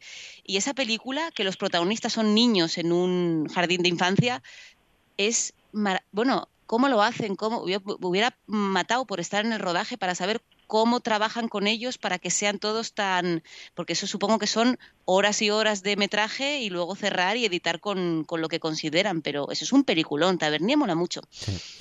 En la casa de, sí, hace algunos años ya, 2012, creo recordar. 2012. Sí, sí. Arrasó en los premios César y, y es verdad que, bueno, y en el, en el Festival de Cine de San Sebastián también, mejor película y mejor guion, leo aquí. Es verdad que parte de un guion muy bueno, pero, Sí. pero es una verdadera clase magistral de dirección de, de Osón y de, y, Sí. y de, y de elegancia también, ¿no? Porque es todo esto de la, de la, de la, del metacine, de la metaficción, de una novela dentro de un libro y dentro de una película y a su vez eh, todo visto desde un boyero a través de... eh, todo esto se puede empezar a complicar y puede eh, volver loco al director que quiera enseñar lo bueno que es todo el rato y no, sin embargo, no, lo hace con, con mucha clase, ¿no? con mucha clase. Yo creo que está muy bien. Mm, yo no le quiero quitar mérito al texto de Juan Mayorga, que es un escritor importantísimo aquí en España y, creo que vamos es bastante importante eh, para que funcione también la película. Pero la adaptación está muy bien, la dirección, como dice Marcos, está muy bien y la música es un poco tipo la música, salvando las distancias, tipo la música de las horas que funciona muy bien para meterte donde te tiene que meter, para resultar trepidante en tramas que a priori no deberían serlo y para cerrar el círculo con unos ambientes muy diferenciados entre sí. La música es de un señor que se llama Philip Rombi, que yo no lo tengo muy controlado. No sé si Baizán, que es nuestro experto en bandas sonoras, lo tiene más. ¿Qué te sabe por eh, Rombi? Philippe, o Rombi o Rombi. Yo, yo, cuando es francés procuro cambiar el acento para que parezca que lo pronuncio bien, pero realmente no sé lo que estoy haciendo. Eh, pues así en frío, pues no lo conozco. Seguramente haya escuchado algo suyo, pero así en frío no, no me doy cuenta de quién es. Ah. Eh, luego, si eso, buscamos la banda sonora de, En la Casa, porque yo creo que esta sí que nos puede sonar. Yo a Philippe Gombi no lo tengo tampoco muy ubicado, pero la banda sonora de En la Casa... A mí me viene que antes, en años pretéritos, ponían rombis en la tele cuando la programación era para mayores. Lo sabía, lo sabía, lo sabía. Según empezaste, digo yo. Mm". Eh, eh, Mola mucho. Baizán, venga, sácanos de aquí, anda.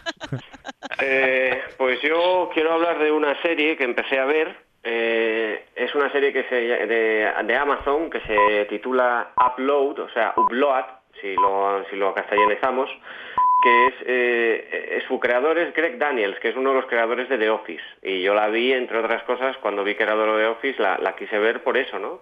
Pero tengo que decir que, aunque la propuesta me gusta mucho, que va sobre un, eh, está ambientada en el futuro, es una comedia de ciencia ficción, en un futuro en el que los teléfonos tienen hologramas y la comida se imprime en tres dimensiones y cosas así. Eh, pues hay un programador, eh, hay, gracias a la informática se puede coger la conciencia de la gente y llevarla al entorno virtual antes de que mueran, ¿vale? Que ya está, es algo que se está explotando mucho ahora, pero lo, están haciendo de otra forma. Y el protagonista es un programador eh, que estaba programando su propia plataforma para hacer esto de forma gratuita y misteriosamente tuvo un accidente de coche pues muy sospechoso y luego mm, se, enreda toda la situación porque se convierte un poco en comedia romántica y demás. Y como digo, a mí la propuesta me gustaba, pero creo que la hicieron un pelín soft y un, y un poco demasiado comedia romántica, la verdad. Hmm. Eh, ya hemos hablado, ¿no? De esta serie. ¿O alguno me la propusisteis, puede ser, o no? ¿Cómo es? ¿Cómo se titula? Ah, eh, Upload. Ah, Escrito literalmente. No, ¿Dónde se puede ver? En Amazon. Eh, Entonces no la recomiendas, ¿no, Baizán? Eh, a ver, eh, a mí me decepcionó porque pensaba que iba a ser un poco más contundente. O ya de ser comedia me esperaba una comedia un poco más transgresora como de Office. No, tan, no en plan de Office tampoco. Pero yo creo que hay gente que le puede gustar, ¿eh? O sea, si les apetece, es, entretenida, la producción está bastante bien. O sea, que no esperen, que tampoco esperen una serie HBO dura y profunda, quiero decir, pero si quieren algo entretenido y la, serie está bien y, y, deja, y deja ver cosillas del futuro que seguramente vayan a pasar porque estoy seguro de que se documentaron bien los guionistas. Y mira, escuchad, este es Philippe Rombi.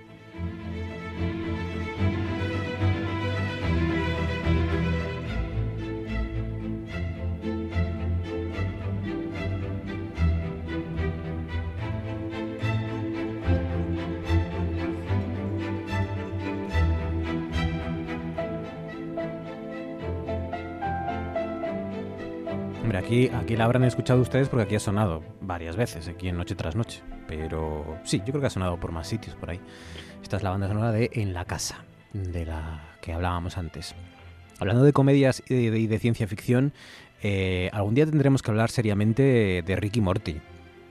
Porque tienen nuevos capítulos Ricky Morty y hay un, hay un capítulo de Ricky Morty que yo pensé que no van a ser capaces de, ir más allá. Y hay un capítulo de, la, de los nuevos que han publicado, porque creo que es la tercera, no, la cuarta temporada. hubo un parón ahí y ahora han vuelto a, a, publicar en HBO otros capítulos más, dos o tres más nuevos. Y el primero de los nuevos es un auténtico delirio y además es también metaficción, es, habla de la propia narración, de los propios guionistas. Eh, eh, parece que nunca pueden ir más allá, que es imposible ir más allá y abrir más tramas y subtramas y más mundos y universos paralelos y, líneas temporales, pero, pero es una genialidad, es una genialidad. No me estáis viendo Ricky Morty, no sé por qué me- no me veis Ricky Morty. Yo vi un capítulo y no lo acabé porque no me gustó. Ya, pues no lo sé. Yo vi algunos y no me engancha. Tengo que ponerme con ello, tengo que ponerme con ello. A ver, una serie de humor, el humor es muy particular, Marcos. A ti la mayoría de las series de humor no te gustan. Esta te gusta por algún motivo. Sí. Yo sé que esta serie tiene muchos seguidores, pero a mí no me... Sí, sí. Sí, es, es rara, sí. Es para los que no nos reímos de las cosas habituales, supongo, será.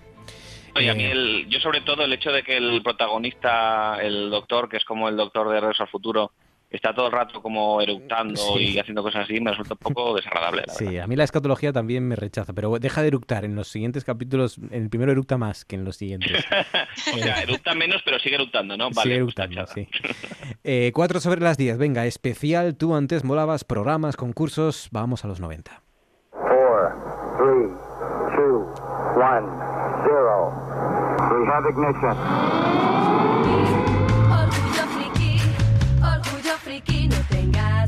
Tengas vergüenza. Orgullo friki, orgullo friki, orgullo friki, pierde la cabeza. Eres un- El personaje de Dustin Hoffman se da la espalda ya en la parte final, en la ratonera final, digamos. Da, da la espalda y la versión original no dice nada. Pero en castellano, su actor de doblaje decía, perros de paja. No me importa que seas Y además habla de un personaje fascinante que es Bob Fosse, el Ah. director de... y el corredor Ese no era uno de los teleñecos. All That Jazz. de los teleñecos. Sí, Fossi. El, el oso que toca el piano.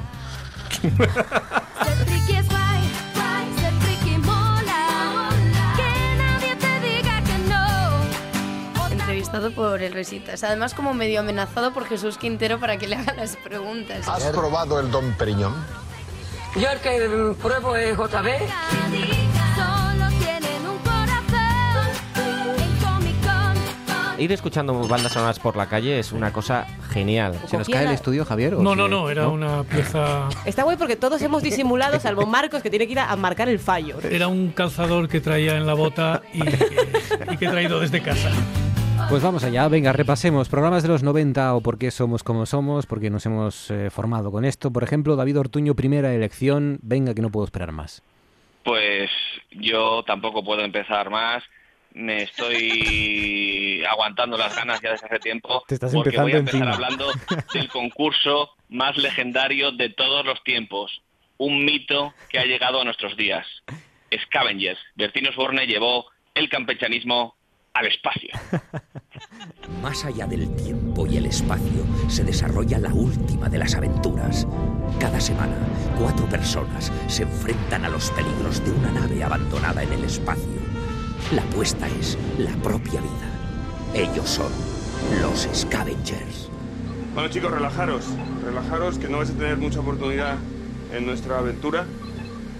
Nos quiero presentar a nuestra electroandroide de vida aparente 7. Ella es Eva 7, pero llamarla Eva simplemente y no os confundiréis.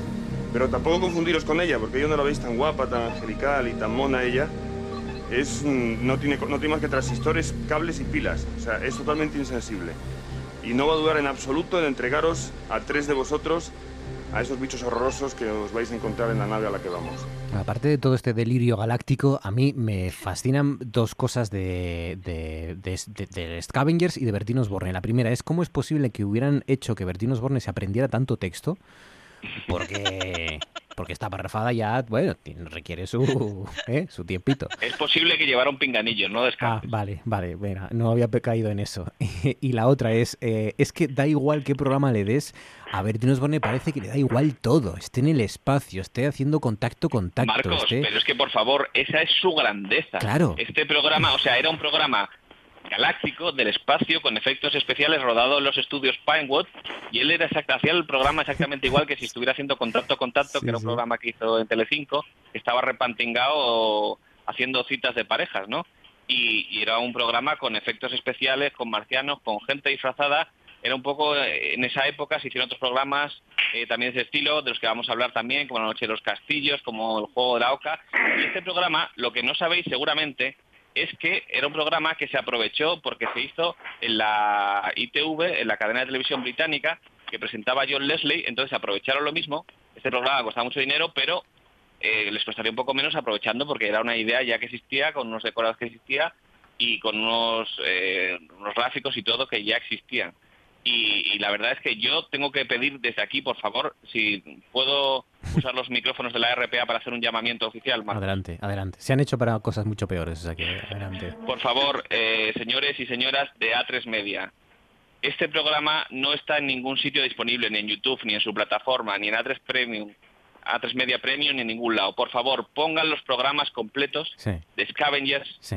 Disponibles, porque este era uno de los programas que queríamos ver en Telefriki, en la cadena que vemos eh, unos amigos y comentamos eh, una vez a la semana, y ha sido imposible porque solo hay eh, fragmentos pequeños. Claro, no Y he queremos descubierto sí. que lo que sí que hay es dos programas, por lo menos encontrado enteros, del programa británico, que por supuesto voy a tener que ver. No, no, no nos basta con 3, 4 minutos en YouTube, no, no, queremos No, no, un programa entero. íntegros. Queremos seguir la Como trama. podemos ver, por ejemplo, en La Noche de los Castillos. Claro, queremos Como debe ser, los programas íntegros. Queremos Además, Creo que están todos. a Bertín Osborne repantingado en esa silla, vestido de una especie de, de- de Robocop extraño, eh, que le da igual todo, eh, está en un programa épico, se han gastado ahí un montón de presupuesto, pero a él le da igual, él es Bertín y... Es que realmente, por favor, eh, ayudadme, vamos a recoger firmas, por favor, para que Antena 3 cuelgue los programas enteros. sí. Desde la influencia de RPA vamos a hacer, vamos a mover hilos, vamos a mover hilos para que esto vuelva otra vez. Scavengers, la primera elección de David Orduño, esto estaba en los 90, porque eh, mezclaban luego... 94 concretamente. 24. Luego mezclaban también eh, eh, como sí, como mm, que, que esto era muy, muy, fue muy de los 90, ¿no? Lo de hacer gincanas. muy poco, tuvo poco éxito y enseguida lo largaron. Lo de someter al concursante a saltos, piruetas, no sé cómo nunca murió nadie, pero el caso es que no morían. Eh, y, y también se mezclaba esto por ahí, las gincanas famosas de los 90. Scavengers, Chris, adelante, hablando de gincanas. Hablando de gincanas, y antes yo lanzo también la posibilidad de que esto no esté por algún motivo. Quizás Scavengers no está porque Bertín, si Bertín tiene algo de Mm, poder Sí. en esta industria, quizá esté utilizándolo para que esto no salga a la luz. Porque se le nota efectivamente que no le apetecía nada hacer esto bajo ningún concepto. No, no, no. Es su mejor programa, eh, es que no tiene que Estoy de acuerdo. nada. Yo ahí estoy de acuerdo, pero, pero para él no. O sea, Ya. no lo comprendía. No, no creo, ¿eh? no creo que Bertín Osborne pueda renegar de su mayor hazaña. Chris, venga, vamos allá. Ojalá que se le pueda entrevistar en, en estos micrófonos y se le pueda preguntar. Molaba que le preguntáramos solo por eso, ¿sabes? Ni- ninguna otra cosa, del presente ni nada, solo. pero- Lo más hablando de. Scavengers. Sí, entrevista de lunes, eh, solo Scavengers. ¿Qué f- recordar con Bertín Scavengers, me lo apunto. Por favor. Venga, vamos allá, a estrellarnos contra la pared. Efectivamente, porque he elegido, amigos, humor amarillo. Os cuento. eh, en 1990, del 90 al 95, eh, Juan Herrera y Miguel Ángel Col, que es hijo de José Luis Col, que eran dos críos. Miguel Ángel Col tenía 24 años y Juan Herrera tenía 30 años. Habían estado haciendo radio, unos programas de radio de humor, los había oído alguien del equipo de Lazarov y los ficharon en plan de, bueno, esta gente es simpática y los tenían por ahí, bueno, al, al- a ver qué ocurre. Se Y, llamaba el programa. eh, ¿Perdón? Que se llamaba Jack el Despertador, fue el primer programa despertador que se hizo de humor Ya que el en despertador. España. Sí. Me gusta. Muchas gracias, Baizán. Pues no, no tenía yo este dato. Perfecto. Pues tuyo. que el despertador, a ver si hay forma de conseguirlo. Ya que el despertador. Adelante, Chris. Vale, sigo. Eh, bueno, entonces entre los, en- bueno, eh, los encargos que fue haciendo el equipo de Lazarov, eh, había unas cintas que se habían comprado en una feria de un programa japonés, eh, que era un programa, una especie de gincana que hacía Takeshi Kitano. Takeshi Kitano, ahora todos sabemos que Takeshi Kitano es un director de cine muy importante, pero de aquella...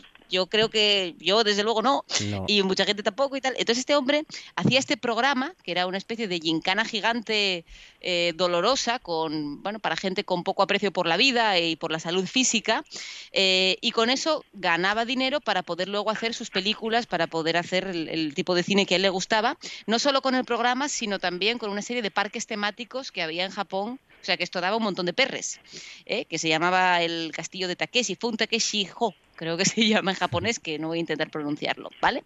Esto fue durante un montón de años nos hizo muy felices a muchos de nosotros, era profundamente divertido y, políticamente incorrecto, aparte de llamar chinos a los japoneses, aparte era, era una cosa maravillosa y terrible, y se creó, se intentaron juntar firmas eh, años posteriores, todos llevados por la, por la nostalgia, era el inicio quizá de esta ola que hay ahora de nostalgia absoluta por todas estas épocas.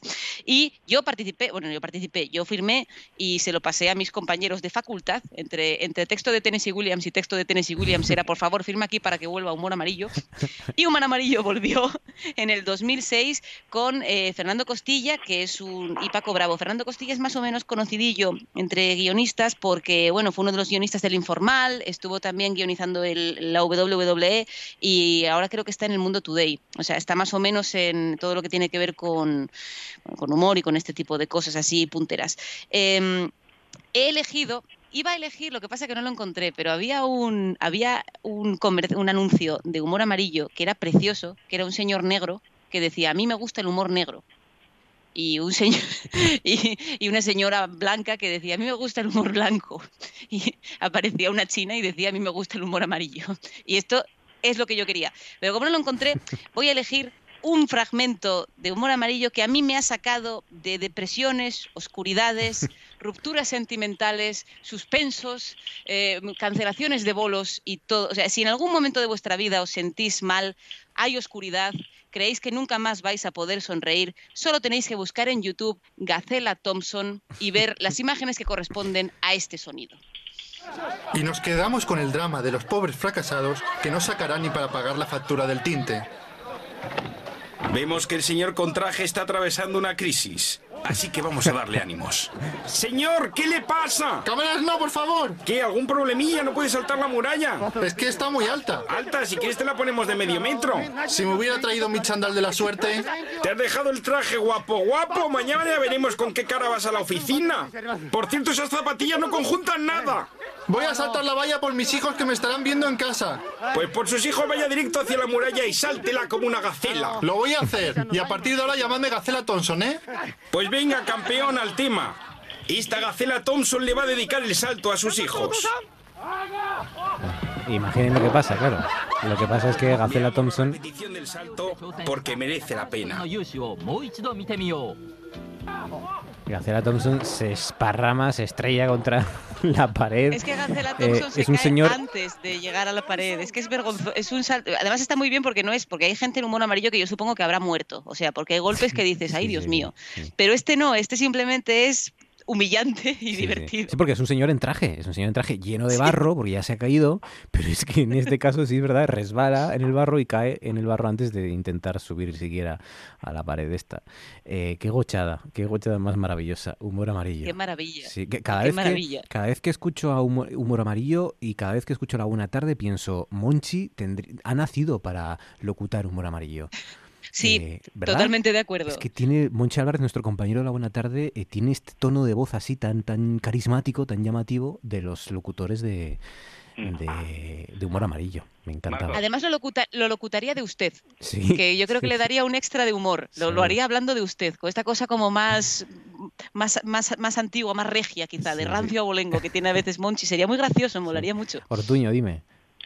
Quería comentaros que precisamente he estado viendo eh, una entrevista con Juan Herrera, por eso sabía lo de Jack el despertador, porque yo en esa época no, no lo- era un niño, no escuchaba la radio por la mañana.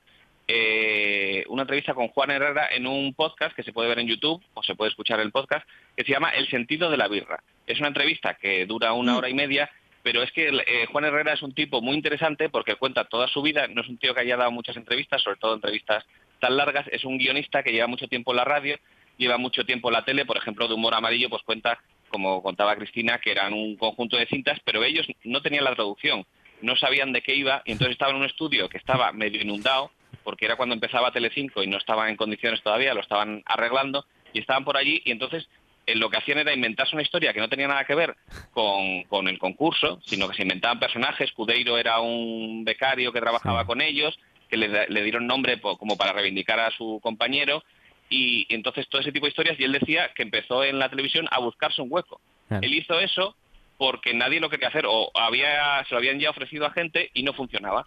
Y con ellos, con esa narración paralela a lo que sucedía en la tele, pues empezó a funcionar. Y luego la entrevista yo la recomiendo porque es un tío muy interesante, muy gracioso, que cuenta cosas con seriedad, o sea, cosas que él piensa, pero con humor, de una forma muy divertida y que creo que merece mucho la pena. El sentido de la birra y humor amarillo. Baizán, venga, ¿con qué debutas?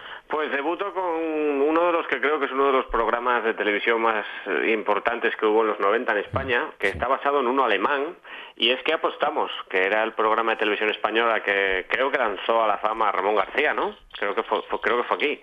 Yo creo que y sí. lo copresentaba con Ana García Obregón, y bueno, eh, como casi todo el mundo recordará, era un programa en el que los concursantes proponían hazañas casi imposibles, algunas eh, yo recuerdo que lo vi muchísimas veces en los 90 cuando era niño y chavalete y había veces que realmente me quedaba me quedaba de piedra viendo las cosas que hacían, como por ejemplo el corte que traigo, que era un chaval que eh, de una selección de 100 canciones eh, elegían 5 creo que era, si no recuerdo mal, y con un cuarto de segundo, o sea, con 250 mile- milésimas que escuchaba de la canción, tenía que decir el grupo, eh, el título y creo que el álbum también.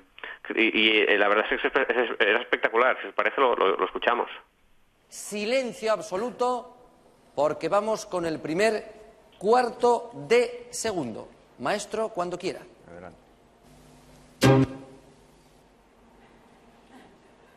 Es de The Miracle de Queen.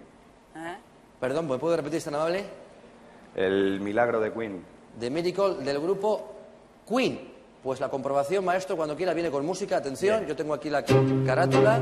The Miracle de Queen. Ahí lo tienen.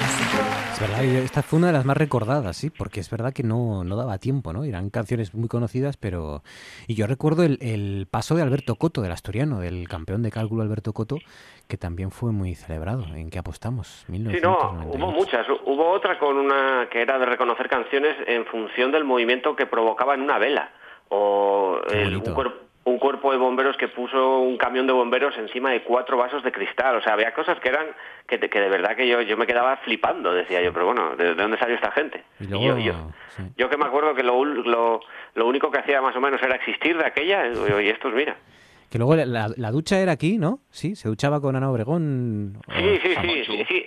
Es que yo creo que yo creo que iban como en plan eh, apostaban por uno o por otro y el que perdía pues Ah, se tenía que duchar. Algo así creo que era. Venga, segunda ronda, rápidamente. Ortuño, David, adelante. Pues voy a hablar de un programa del que ya hemos hablado aquí, pero es uno de los programas totales que tiene preguntas, tiene espectáculo, tiene baile, tiene de todo, y concretamente de la etapa que pasa en, en los 90, para mí los, la mejor etapa por lo menos de los 90, que es la que hubo entre el 91 y el 93, con eh, Jordi Estadella y Miriam Díaz Aroca. Y aquí encontramos en un último programa de la séptima etapa como Antonio Zores pues suple al presentador Estadella y explicando uno de los concursos eh, que tenían con el público, las mecánicas, y podemos escuchar aquí este trocito. Cogen ustedes un, sobre, ¿eh? Voy bien. Cogen ustedes un sobre que no tenga baracardios de la mandrigadia, sabían recién los pero cortándole los flecos, porque si no revoca las mindracas cuando mira son, no son. Entonces, en el sobre se mete dentro del sobre, porque si se pone fuera se cae, pues se mete dentro del sobre en un, código de, barras de pan. Que por H o por B no, no lo había ni antes los días a ellos. Se le vi no y todo eso, los míos no pillan primero a ellos. En, en el, en el apartado de correos, como, como, como está apartado, o sea, no vayan a correo. Está, está mal lejos. Que por H o por B, porque siempre es por H por B esto. No, no lo había arcenado porque lo había arcenado a esto, cuando se lo había arcenado a él, se lo revocan. Se lo minuncan y luego cuando había arcenado a ellos, se lo dice, pues, pues me ha tocado. Se lo revocan, se lo nunca. Eh, qué genialidad, qué genialidad. Había un humor más inocente en la tele de entonces. Antonio Zores estuvo en muchas épocas del, del 1, 2, 3 y había otros humoristas que, aparte en esta época, estuvieron otras, como La Bombi, Federal Lorente, Raúl Sender. Eh, también había intervenciones de Anthony Blake, que está por ahí. Y recuerdo, exclusivo de, de esta época, de estos años, Ángel Garó, que en mi casa nos partíamos de risa con él.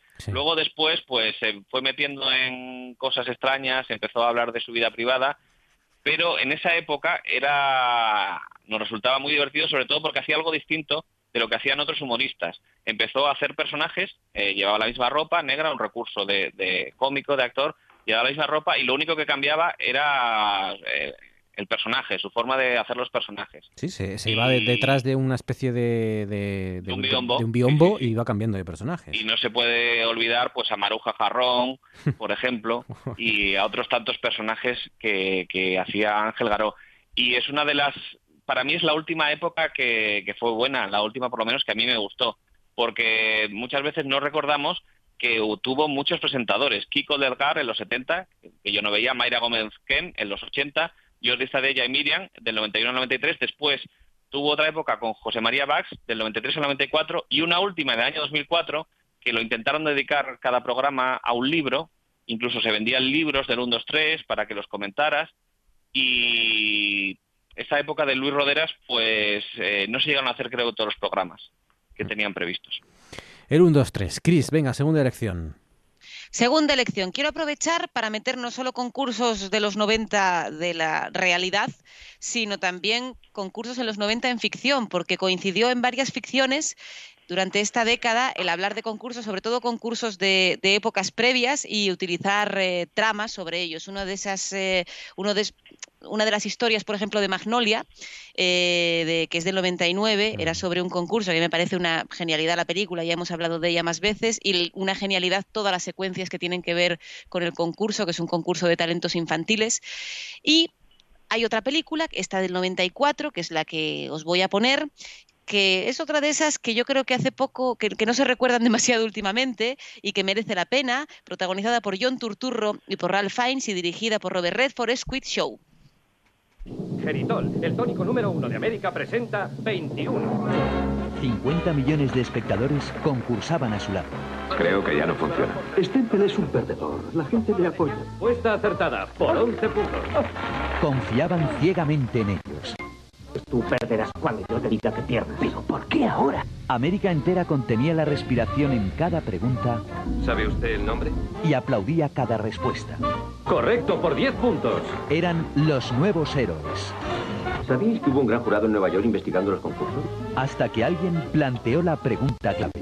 ¿Me estás diciendo que a todo el mundo le dieron las respuestas menos a ti? Joder, Dick, si alguien te ofreciera todo ese dinero por participar en un concurso amañado y conseguir fama, ¿lo harías? Quiz Show. Quiz Show, que es verdad que es un- otra de esas películas que también eh, ha pasado desapercibida, ¿no? Para lo, lo buena que es, quizás. A mí me da la sensación de que en el momento sí que sonó bastante. Tengo el recuerdo de Canal Plus. No sé si es que en Canal Plus ya harían algún tipo de especial o la promocionaron, ah, vamos, bastante, o que simplemente tengo el recuerdo porque yo veía de aquella a Robert Redford como actor y, y me acuerdo que me- bueno, me sorprendió en el momento la idea de que fuera director porque tenía yo como nueve años y digo, la gente puede hacer más de una cosa a la vez. No me lo puedo creer. Para diez, ¿qué es esto? Pero eh, más, más que que en el momento no funcionara, creo que está un poco olvidada ahora mismo. Sí. Y merece la pena verla, porque es una película que funciona muy bien y que sobre todo tiene eh, a un actorazo con la oportunidad de lucirse, que no siempre la tiene, que es John Turturro. Sí. Aparte que John Turturro es ese tipo de actores, eh, es como Tilda Swinton quizá, o como Francis McDormand. Si tú ves a John Turturro en un casting, mm, mira la película porque seguramente será un peliculón. Te quedas seguro. Con sí. alguna excepción, pero sí, sí. Quiz Show. Venga, Baizán, segunda elección. Bueno, pues las- mi segunda elección ahora me voy al año 1998, que fue cuando empezaron a emitirlo, eh, y es en Antena 3 en vez de en la primera. Y creo que es uno de los programas de televisión con los que yo más me he divertido en mi vida. Es un programa que me parecía súper divertido, muy frívolo, evidentemente, pero muy, muy divertido, y es Furor, que lo presentaba Alonso Caparrós, y era esta especie de batalla de hombres contra mujeres, ¿no? Había seis famosos y seis famosas, y habría rondas de preguntas, pruebas de habilidad, eh, pruebas de baile y se pasaban todo el programa enfrentándose unos a ellos y había pues eh, eh, aparte de ser el presentador pues era el juez no iba dando puntos y daba la oportunidad de que la gente can- eh, cantase popurrís de forma ridícula y, y él iba repartiendo los puntos a su antojo así que ganaba el que él quería cuando él quería y a mí me parecía un programa muy divertido si os parece lo escuchamos Nuestras armas más fuertes, que estamos preparadas, que venimos directas, ya me entendéis, a daros un revolcón, en el mejor sentido de la palabra, y espero que El lo mejor es el que yo pienso. Carlos. Esta era Norma Duval y, y el resto era luego "Uh", toda esta testosterona ahí entre el público, eh, que- porque es verdad que básicamente era eso, mucho ruido y mucho abucheo y ahora Sí, lo que ha ver, dicho, eh. mucho doble juego también, un revolcón. Es lo que digo, es- era un programa muy frívolo, era un programa muy tonto, era un programa muy sexista en muchos sentidos, pero es que era, era un sexismo recíproco, ¿vale? Y yo creo que al final había una especie como de, de- de lucha de igualdad ahí entre ellos y a mí me parecía, me, me parecía un programa muy, muy divertido, o sea, de verdad. Furor. ¿Y cómo se llamaba aquella prueba? El, el que cantaban varias canciones, ¿no? El- Ah, el, el popurrí, el popurrí. lo que, sí, el popurrí este popular. No es que fuese una prueba, era cuando después de una ronda de preguntas o de, o de una prueba de habilidad, eh, Ca- Caparrós daba la oportunidad al equipo que había perdido Ah, de, de redimirse con un popurrí. Si lo hacían muy bien y, y movían muy bien al público, les daba, les daba el punto pa- para que empatasen. Mira, nos Oye, dice... perdona, un, perdona un segundo, no puedo eh, dejar pasar esto. No era popurrí, era popurrí, popurrí. Popurrí, popu- es verdad, es verdad. Sí, sí. Eh, ¿Quién habrá planteado el tema del programa de hoy? ¿Quién habrá sido? Por Yo no he cierto, sido, ¿eh? dice Nacho Larrea, eh, Sí, sí, fuiste tú. dice Nacho Larrea, yo me enganché a la radio porque escuché a Monchi por primera vez y al equipo de Radiolandia y me dijo, ostras, los de humor amarillo. y desde ¡Qué ese guay! instante, amor eterno a la radio. Pues mira, así se, así se fichan a oyentes, claro que sí, por lo que Yo quería incluir los 80 también, pero bueno, sí, lo, inclu- lo dije yo más o menos. Venga, última ronda, más rápida si cabe que esta, eh, seguro, porque tiene que caber. Eh, adelante, Ortuño, vamos allá. Que por cierto, Marcos, me debes eh, una ronda de para otro programa que de programas de los 80. Venga, hecho. Vale, para... Esta vez estamos en los 90 Sí. y mi última elección es un juego también de para concursantes intrépidos, como fue el gran juego de la OCA presentado por Emilio Aragón. Si eres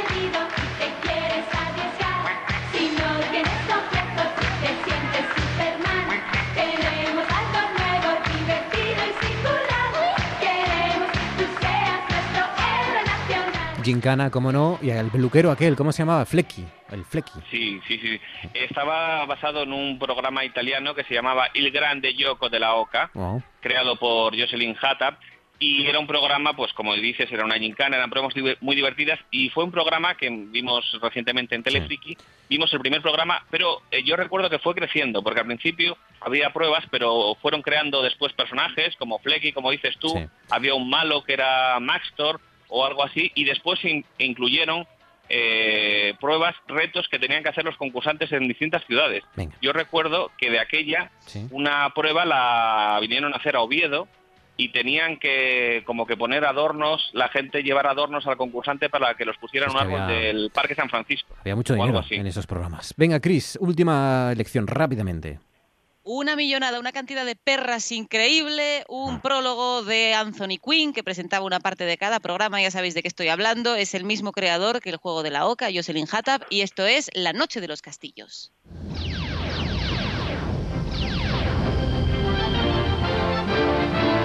Se habla de la noche de los castillos, se habla poco de, del rescate del talismán. ¿Os acordáis del rescate del talismán? Sí. Era Esa parecido era mi primera opción, pero no encontré ningún audio que me gustara. Ah. Pero e- ese sí que lo seguía yo a tope. Que era también como medieval, ¿no? Un rollo así también de como de videojuego. era, de- hemos descubierto el croma y no temeremos usarlo. Eso, eso. Vais a caer de croma hasta las orejas en los 90. sí, verdad. La gran noche de los castillos. Qué bonito era este programa. Venga, Baizán, cierra esto rápidamente. Pues cierro con Juegos sin Fronteras, un programa que se solía emitir en verano, que era como una especie de olimpiada entre, entre de- participantes de, de países de toda Europa, que se emitía en todos los países, rollo Eurovisión. Y yo me acuerdo que también era súper divertido y, y- y ver a la gente, pues era un poco como humor, humor amarillo, pero en se- un poco más serio, ¿no? Era Entre una olimpiada y humor amarillo. Juegos sin fronteras. No nos da tiempo a escucharlo, pero era básicamente, vuelto, pues eso, ¿eh? como, Ha como, vuelto recientemente a Telecinco. como el Grand Prix, pero a lo grande, ¿no? De países. Sí, no, no, pero a ver, es que hubo varias épocas. Hubo una entre 1965 y 1982 también. Pues eh, con el Juegos sin Fronteras cerramos este recorrido con cursos y programas de los 90. Ortuño David, Cris Puertas, David Baizán. Gracias, chicos. Feliz semana. Adiós. Igualmente. Chao.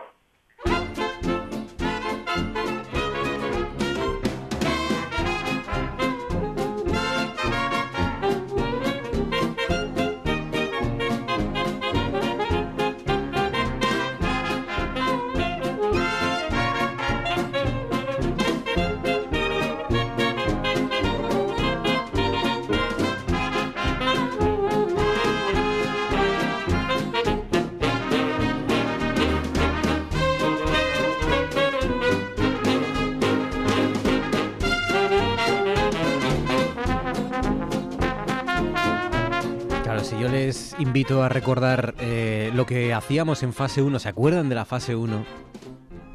¿Cómo era la fase 1, de verdad? Ya casi no nos acordábamos, pero era dura la fase 1, que en realidad fue hace una semana. Pero hay gente, hay lugares de España y algunos muy cerca que todavía continúan en fase 1 y llevan ya bastante tiempo en esa fase 1. Y que ahí hay muchos asturianos en esos lugares, como por ejemplo, y por la sintonía ya intuirán a quién vamos a saludar, Enar García. Enar, buenas noches. Hola, buenas. ¿Cómo estás, Enar? Desde León, ¿no? Ahora mismo. Ay, desde, desde León, sí, sí. Desde León, desde Tan León. cerca pero tan lejos. Desde León en fase 1, ¿no? Sí. Sí, yo no sé si tú quieres hacerme a mí muy feliz de viernes, pero sí, seguimos en fase 1, ¿qué te cuento? Bueno, ¿y qué tal en la fase 1? Así, llevándolo. ¿Cómo lo lleváis? ¿Bien? ¿Sí? Con el calorín que habrá hecho hoy en León, muy, muy cuco, ¿no? El calor así muy agradable, ¿no? Ah, estupendo. Yo te digo que he pasado de, de usar jerseys eh, de 10 graditos a en, en dos meses sin salir de casa a pasar a 30. Claro. ¿Qué te parece? Claro, porque tú, vamos a ver, esta, esta es la historia de Enar García, que, que es la historia de otras, otros muchos asturianos seguramente que están por ahí en la diáspora. Ah, pues Eh, claro. en, tu caso, eh, saliste para tu casa de León, la última vez que estuviste en Asturias, ¿cuándo fue? ¿Febrero, marzo? Pues la- no, la semana antes justo de que se hiciera el estado de alarma, ¿Mm? ¿Marzo? claro, yo iba todos los fines de semana, claro. Marzo. Y entonces... Claro, en marzo, Exacto, en marzo, hacía- en marzo hacía mm, casi bajo cero en León, seguramente. Fresquete, fresquete, sí, la verdad, no me voy a Eh. quejar porque soy buena asturiana y no me voy a quejar del frío, pero sí, fresquete hacía, la verdad. Claro. Y ahora ya 30 grados no se los quita nadie de máxima. Jo, todos los días además. Claro. Y encima es como que ves el día fuera tan bueno, pero claro, aquí todavía tenemos horarios y yo soy una persona muy responsable que los cumple a rajatabla Claro, y no podemos salir claro, hasta las 8 de la tarde. claro. Y estáis, eh, y tú en tu caso estás ¿qué con la, contar? estás con la ropa de, de, de- sí, de invierno, claro, lógicamente. Claro, porque es que no he podido ir a, ir a mi casa. Yo decía, ¿quién me iba a contar a mí que yo desde marzo no me iba a ir a mi casa, yo que me iba todos los fines de semana tan tranquila, ¿eh? Y que me iba a pillar una pandemia mundial y no iba a poder yo hacer cambio de armario. Pues no, esta situación Ah. no contaba yo con ella. Hay que estar preparado para Así todo. que ya te digo. Sí, sí. Sí, sí, de esto, de esto se aprende, no te preocupes. Sí, que a mí la- esto no me vuelve a pasar. La próxima vez que la, próxima- la vez que vengas a Asturias llevas un tráiler de ropa para León otra vez. Te lo juro. Como Mira que siempre lo hago, ¿eh? Te lo juro. Siempre voy cargando con maletas más grandes que yo, que es difícil. Pues esta vez no, fui prudente y dije, bueno, mira, ya que estoy yendo todos los fines de semana, pues voy a ir poquito a poquito. Oye, el lunes, Pues el, el- el lunes pasáis a fase 2, ¿no? ¿O no? No. No, todavía no. Ah, es que Castilla y No, León, claro, claro. Solo pasa a fase 2 el Bierzo. El Es que Bierzo, es súper verdad, informada, es Te verdad. lo juro, estoy Sí, sí. súper informada. Estoy todos los días muy pendiente. Sí, es verdad Así que... que solo pasa el Bierzo. El área de salud y del Bierzo es supone- la única que pasa a fase 2 en toda Castilla y León, 2? es verdad. Sí, sí. Exacto. Pero te digo una cosa, me alegro, y aquí somos muy prudentes. Esta gente de aquí, de León, me está a mí sorprendiendo. Gente muy prudente, ¿eh? Poquito a poco, sin prisa, pero sin pausa. Bien. En, claro, en fase 2 el húmedo no, no está abierto esto, ¿no? Los pinchos y todo Ay, esto. no, eso es, eso es que eso es lo peor de todo, porque yo cuando me vine a León decía, bueno, yo aquí contando mi vida como siempre, pero bueno, no pasa nada. Cuando yo me vine a León dije, Buah, lo guay de León va a ser cuando empiece el buen tiempo, ¿eh? Pueda estar aquello petado de gente, ¿eh? todo el mundo en la calle, ¿eh? genial. Bueno, pues eh, no es posible, Bueno. al menos de momento. Pero nos queda Paciencia. mucho verano. Paciencia que entráis en, entráis, se supone, o se va a solicitar que entréis a partir del 8 de junio en fase 2. O sea que todavía te Sí, queda sí, una sé, semanina sé. mínimo. Mínimo una semana. Bueno, hasta ¿Sabes lo que entonces. pasa? Que dime. no ayuda tener Sí. a toda la familia ya en fase 2, ¿no? Claro. Porque mi madre me pasa fotos de la playa, Claro. que si barbacoa en casa de mi tío, que si... Claro. Ya está, bueno, pues eso, mi vida. Pero no pasa nada. Bueno, hombre, Yo soy muy positiva. dentro de poco ya estarás aquí Siempre. también y estarás que, con Claro. tu familia y con los tuyos y con tus amigos y todo. Hasta entonces, hasta entonces, Enar García, lo que mejor se te da, una de las muchas cosas que se te da bien, que es contarnos qué ha sucedido gracias. estos días en el faranduleo. Venga, vamos allá. Jo, ha pasado un montón de cosas. Eh, esto de la, de la cuarentena ha sido bueno porque, claro, como está uno sin hacer nada, tiene mucho tiempo para enterarse de todo. Lo malo es que eh, la cuarentena, ¿qué pasa? Ha dado lugar, vamos a empezar por eso, Sí. ¿Qué puede pasar en una cuarentena? Bien, o que la gente diga, ah, qué bien, estamos juntos todo el día, nos queremos muchísimo, vamos a ser súper felices. Que va a ser que no. Y entonces surgen, surgen parejas, ¿no? Sí. Entonces, por ejemplo, una de las parejas que han surgido, o bueno, yo creo que han surgido antes, pero nos hemos enterado ahora que nosotros vamos un poco tarde, pero no pasa nada. Por ejemplo, em, bueno, es que Blanca Suárez ha dejado a Mario Casas y ha pasado la cuarentena con el actor Javier Rey. Que esto Javier no se lo esperaba nadie. ¿Quién es Javier Rey? Jo, Javier Rey, míralo ahí en tu sitio mágico. Javier Rey, voy Que a... no te lo puedo explicar. No, no te Espera. lo puedo explicar. tío, Ah, Marcos. sí, hombre, el de, el de Fariña, el protagonista de Fariña. Claro. Claro. Javier Rey, Vale, jolín, es- vale. es, mítico, hombre. El gallego, sí, sí. Me bueno, gusta, pues me una gusta. que nos ha sorprendido, ¿eh? Me gusta más que Estaba todo el mundo Casas. ahí. Sí. ¿Que te gusta más que Mario Casas? Sí, ¿a ti no? Más estilo, bueno, no sé, más es mí Mario elegante. Casas es como. De guapo, me... esta gente que es guapa, entonces dices tú, pues como eres guapo me caes mal. Ya. Pues me pasa un poco eso. En plan, mira, no lo puedes tener todo, no puedes ser guapo y encima caerme bien. Me parece como más elegante. Entonces, como que. Javier Rey, es una belleza. Sí, hombre, ¿sabes lo que me da la sensación de que es como más. A ver, igual esto es un poco feo, pero como que eso sí, más hombre, ¿no? Más. Sí. Un paisano. Eso, ahí está, un paisano, claro que sí. Exacto, un paisano. Y punto. Y otra de las parejas que esta es súper, súper sorprendente y además es internacional es la de Ana de Armas con Ben Affleck. Ah, sí, es verdad. Bueno, esto me dejó A mí esto me ha flipado. ojiplático durante la pandemia. O sea, me ha flipado, porque es que Sí, yo sí, no, o sea, no, no me lo hubiera esperado nunca. Ana es de, que Armas, además- Ana de Armas, que además estaba, estaba, bueno, estaba arrancando ya, consolidando más bien una carrera en Hollywood con, Sí, sí, con, pues. con- con Blade Runner, creo que fue lo último que hizo, Puñales por la con espalda también.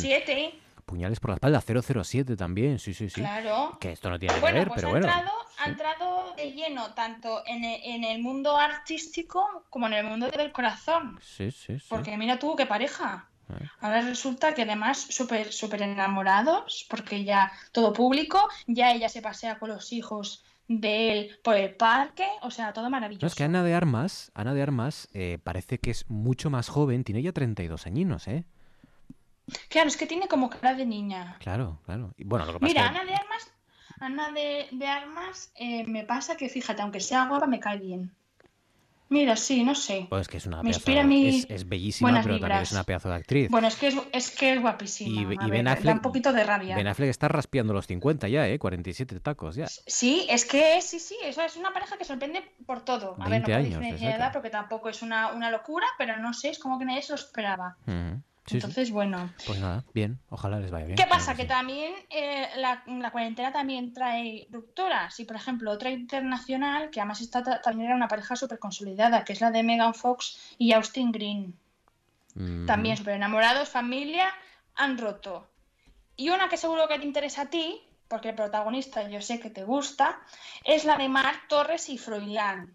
Froilán Oh. está soltero. Froilán está de nuevo en el mercado.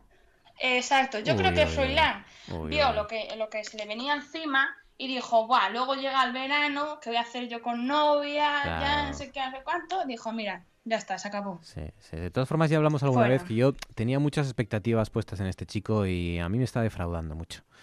Me está defraudando mucho tiempo. porque ya está ya en plena juventud. Yo creo, yo qué sé, yo, yo esperaba pues un escándalo a la semana mínimo y que nos está dejando un escándalo al año y, y- y así de y tampoco de- ni eso, porque sí, sí, así de descafeinado, descafeinado. Noticias así sin importancia, sí, Claro, tienes razón. Claro, sí, sí. Bueno. Yo me lo imaginaba ya como los Oye. hijos de orejas en esta- ¿Sabes en- lo que pasa? Que es que se puso el listón como súper alto, se pegó un tiro. Claro, eh, sí, bueno, empezó pues muy claro, bien. Cosas que Sí, son quizás difíciles de superar. Quizás agotó, es verdad, toda la, y la maquinaria muy pronto y luego ya, ahora sí, ahora ya se está formalizando, se ha Claro, es formalizado que, muy es que eso es un poquito complicado. Sí, es que vive- Oye, aparte, Sí, vive muy- también muy te digo que estado muy ocupado. Mm. Dime que ha estado muy ocupado, te digo, eh, sacándose eh, la ESO, el bachiller y la carrera en dos años. Entonces, claro, Claro, eso quieren que eh, no pues- ocupa mucho espacio, claro. Sí, sí. te quita tiempo para, para, Sí. para que puedas eh, hacer algún Y escándalo. no, ¿no? Le, y no le dieron el doctorado porque era demasiado, ya se iba a notar mucho, pero también Estará en ello seguro, no te está- preocupes. está ahorrando, está Que ahorrando, lo tendrá, lo tendrá, sí, Sí, seguramente. sí. Bueno, ah, ¿qué más? Aparte de rupturas y, y, y parejas nuevas, tenemos también embarazos, porque son cosas que pasan, ¿no? Que surgen así también en la cuarentena. Cosas, consecuencias de la cuarentena. Eh, uno de estos, bueno, este ya lo conocíamos, que es el de Malú. Malú embarazada con Albert Malú Rivera, ¿no? embarazada, lo que sabemos, con Albert Rivera, sí. Lo que sabemos que no sabíamos es que es una niña. Ah, bien. Va a ser una niña y está ya a punto a punto. ¿Tiene nombre Y ya? luego otro, ¿Se sabe el nombre ya o no? no, no, yo creo que no, porque, porque Malú lo está llevando así como muy discreto y no dice nada. Vale. Ha dicho una, que es una niña, yo creo que ya como diciendo, mira, ya bastante te cuento. Ya. No me des más la, la lata. Y otro es que eh, la familia Stark va a aumentar. ¿Por qué? Porque Sophie Turner está embarazada también con Joe Jonas, el de los Jonas Brothers. No sé si lo conoces. La familia Stark, me- es que ahora mismo estaba en Iron Man. Estaba pensando en Iron Man y digo, yo, de repente la ficción No. aquí, el faranduleo de ficción, que podría ser también. No, la familia Stark. La familia Stark. De Juego de Ah, de Tronos. Juego de Tronos, vale, vale, vale. Vale, vale, sí. Marcos, estás De claro, estás muy fuera ya, ¿eh? Sophie Turner. Hace un año que terminó. Uf. Sophie Turner está embarazada, sí, súper embarazada ya. No- ella no lo dice, pero se pasea con la barriguita y entonces como que no hace falta Era confirmarlo. la, hija, la hija mayor de los Stark, ¿no? Era. Exacto. Y está con Vale, uno de ¿qué los Jonas, estás con uno de los Jonas Sí. Brothers. Es que esto hay que ir por, poco a poco, que va muy rápido. Es Sophie que, Turner claro, y uno de los Jonas Brothers. Esta gente, tú sabes, famoso con famoso, pues eso, Bien, suele pasar. bien, vale. Vale, luego embarazada. tengo que darte Venga, una buena noticia. bien. Vale. Eh, tú sabes que tú tienes una cierta simpatía hacia una cantante española Sí. llamada Laura, Sí. eh, comúnmente conocida como Chenoa. Bueno, es, ¿no? es, es más que una cantante, es un símbolo, me atrevería a Ah, decir.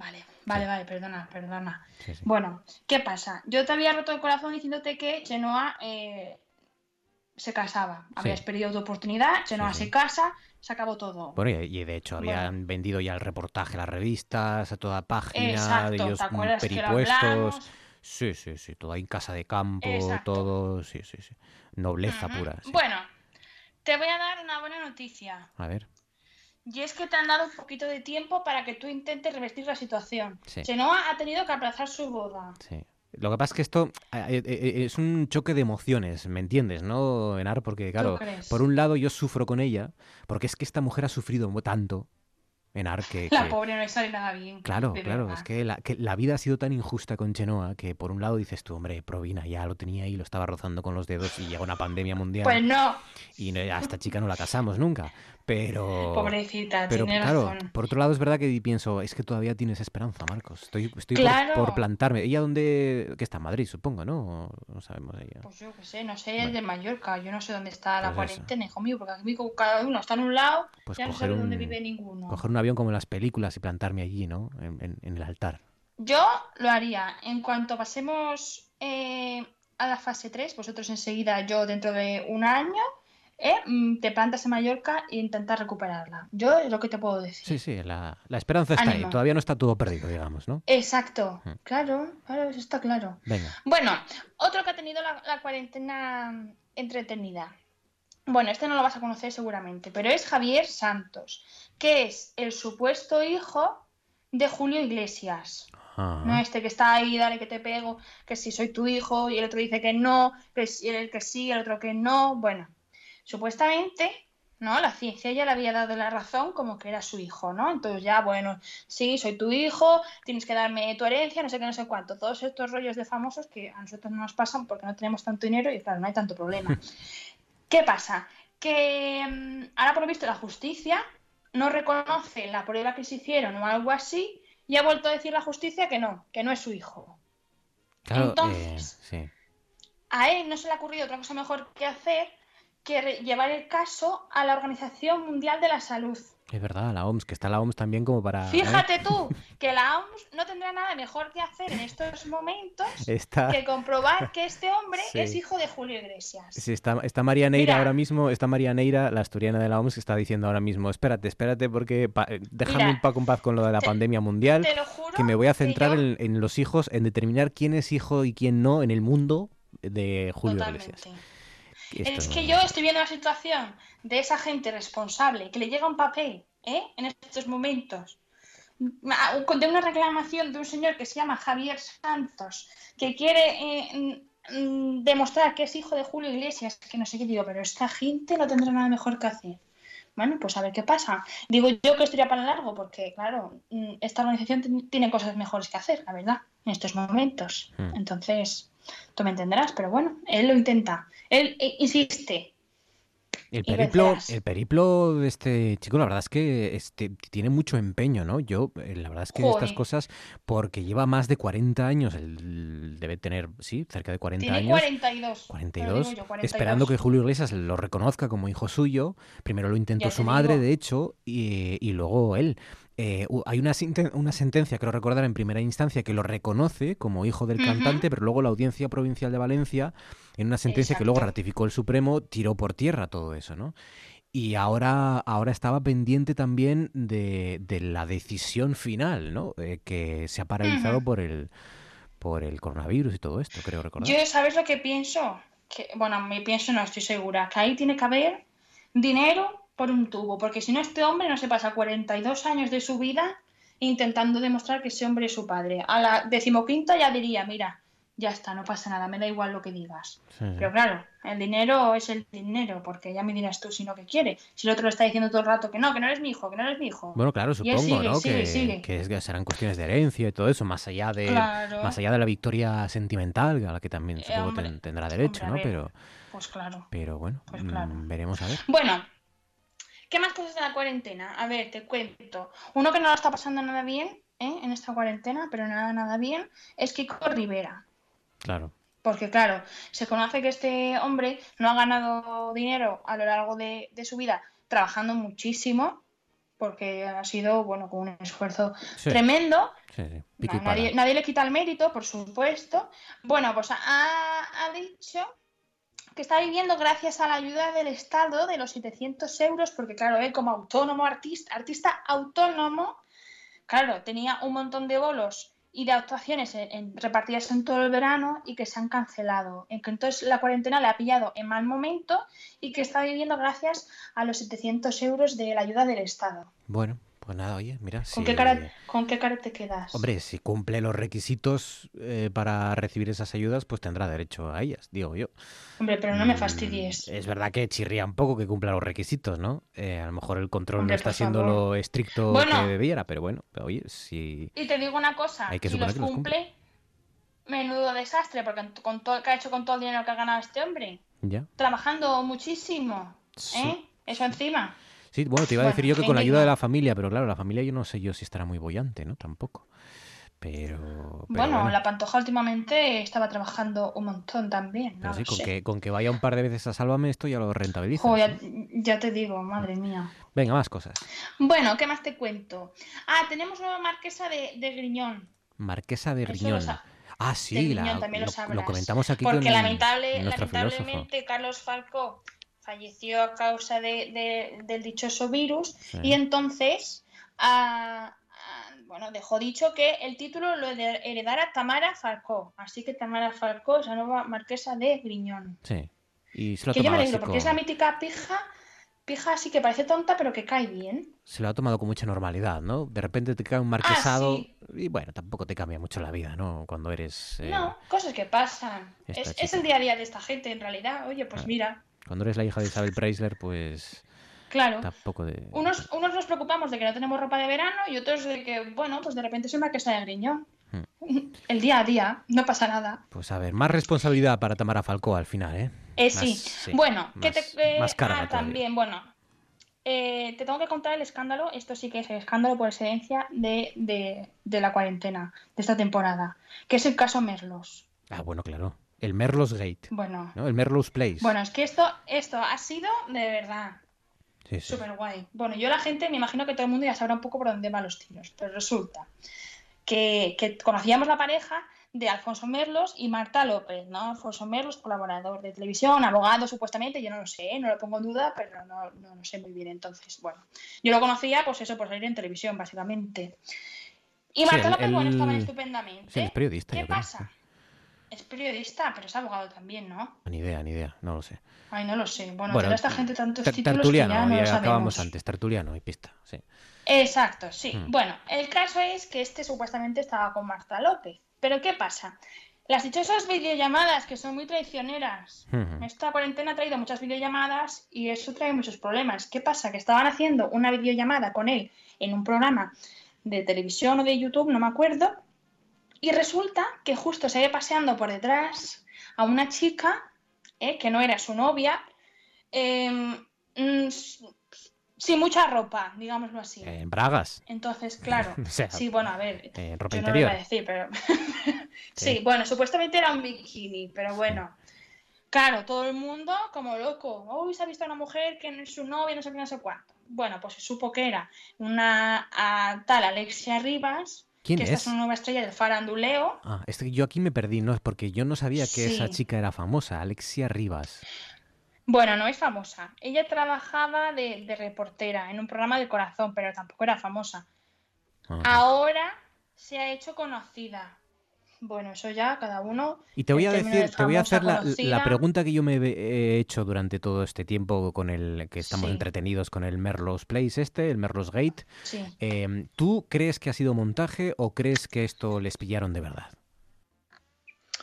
Mm, no lo sé, tengo sentimientos encontrados, ¿qué te cuento? También tú, ¿no? Porque por un lado, por un lado digo, a ver, mm, yo no creo que quieras que se entere toda España de que le estás poniendo los cuernos a tu novia y encima de esa manera.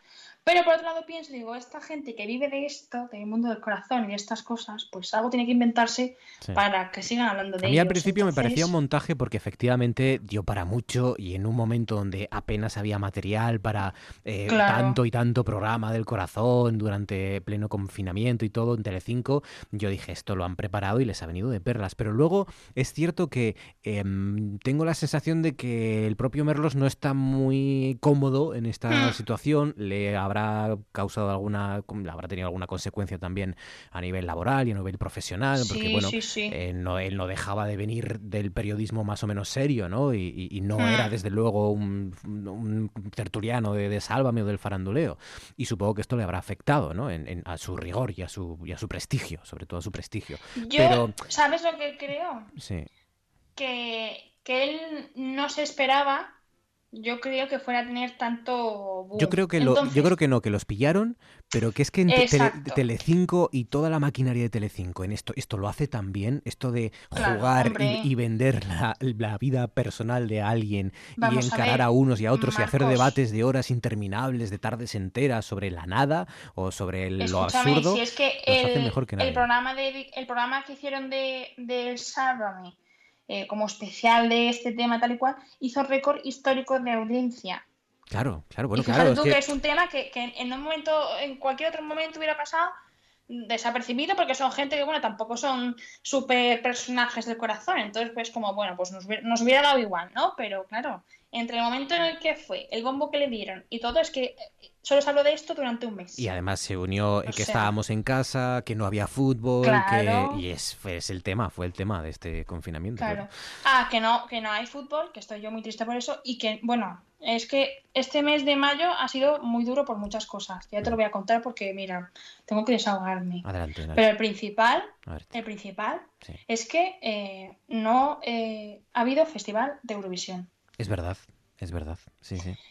Y a mí esto todavía me duele, lo Os- tengo aquí yo en el pecho, un dolor que a mí me, me, me molesta, me Os duele. robaron el festival de Pero- Eurovisión, pero la- el del año que viene va a ser el doble de emocionante y de vibrante, ¿no? Ay, seguro que sí. Claro. Qué emoción. Bueno, no pasa nada, es que tenía que decirlo porque estaba muy triste. Tú sabes que yo siempre, siempre hablamos de Eurovisión. Tampoco es que la canción este fuera gran cosa, ¿no? O sea que podemos... Bueno, a ver, es que a mí me da un poco de pena porque a mí Blas me gusta tanto. eh, Me puse tan contenta cuando dijeron que iba a ser él. Bueno, pero luego la canción. Blas sigue fue con como- otra canción, con otra canción. Sí, eso es lo bueno. Eso es lo bueno, que tiene otra oportunidad. Bueno. Pero bueno, eso. Nada, tenía que decirlo porque lo he pasado fatal, ha sido duro. Pues mucho Entonces, ánimo, bueno, esto ya yo os lo está, cuento. ya está, ya estamos preparando Eurovisión 2021, Enar, claro que sí. Sí, gracias, gracias. Pues nada, algo más. Gracias. Sí, venga, ya. Rápidamente, la última. Sí, terminamos. Eh, Sabes que está terminando Supervivientes ya, el reality de Supervivientes. Sí. Y que una de las protagonistas de la edición, obviamente, ha sido Rocío Flores, que es la hija de Rocío Carrasco. Ajá. Bueno, la sorpresa es que, bueno, tú sabes que esta familia siempre ha estado de los pelos, ¿no? Que ni- ellos no se hablan con la madre, el Sí. padre no se habla con la madre, bueno, un caos todo terrible. Bueno, pues yo no sé si es que la isla le ha hecho así ablandarse un poquito a la niña, que ha reconocido que por fin quiere reconciliarse con su madre. Qué bonito. Entonces, ahora está todo en manos de Rocío Carrasco, que no parece muy por la voz, pero bueno. Claro que sí. la piedra pues- está en su tejado, se dice así, ¿no? Eh, Claro que sí. La piedra no, el balón, ¿no? El- la- bueno, se, se pueden tirar piedras contra tu propio tejado o que el balón esté Yo o la pelota me- esté he- en el tejado. Refranes diferentes, Sí, ¿no? Bueno, sí. no pasa nada. Puedes tirar Mm. pelotas contra tu propio tejado o que la piedra esté en el tejado del otro. Bueno, me he inventado, Hasta- no pasa nada. Es el mejor final que podíamos tener. Enar García, que disfrutes de la fase 1 y hasta la próxima. Un abrazo fuerte, amiga. Gracias. Un besito a todos, adiós.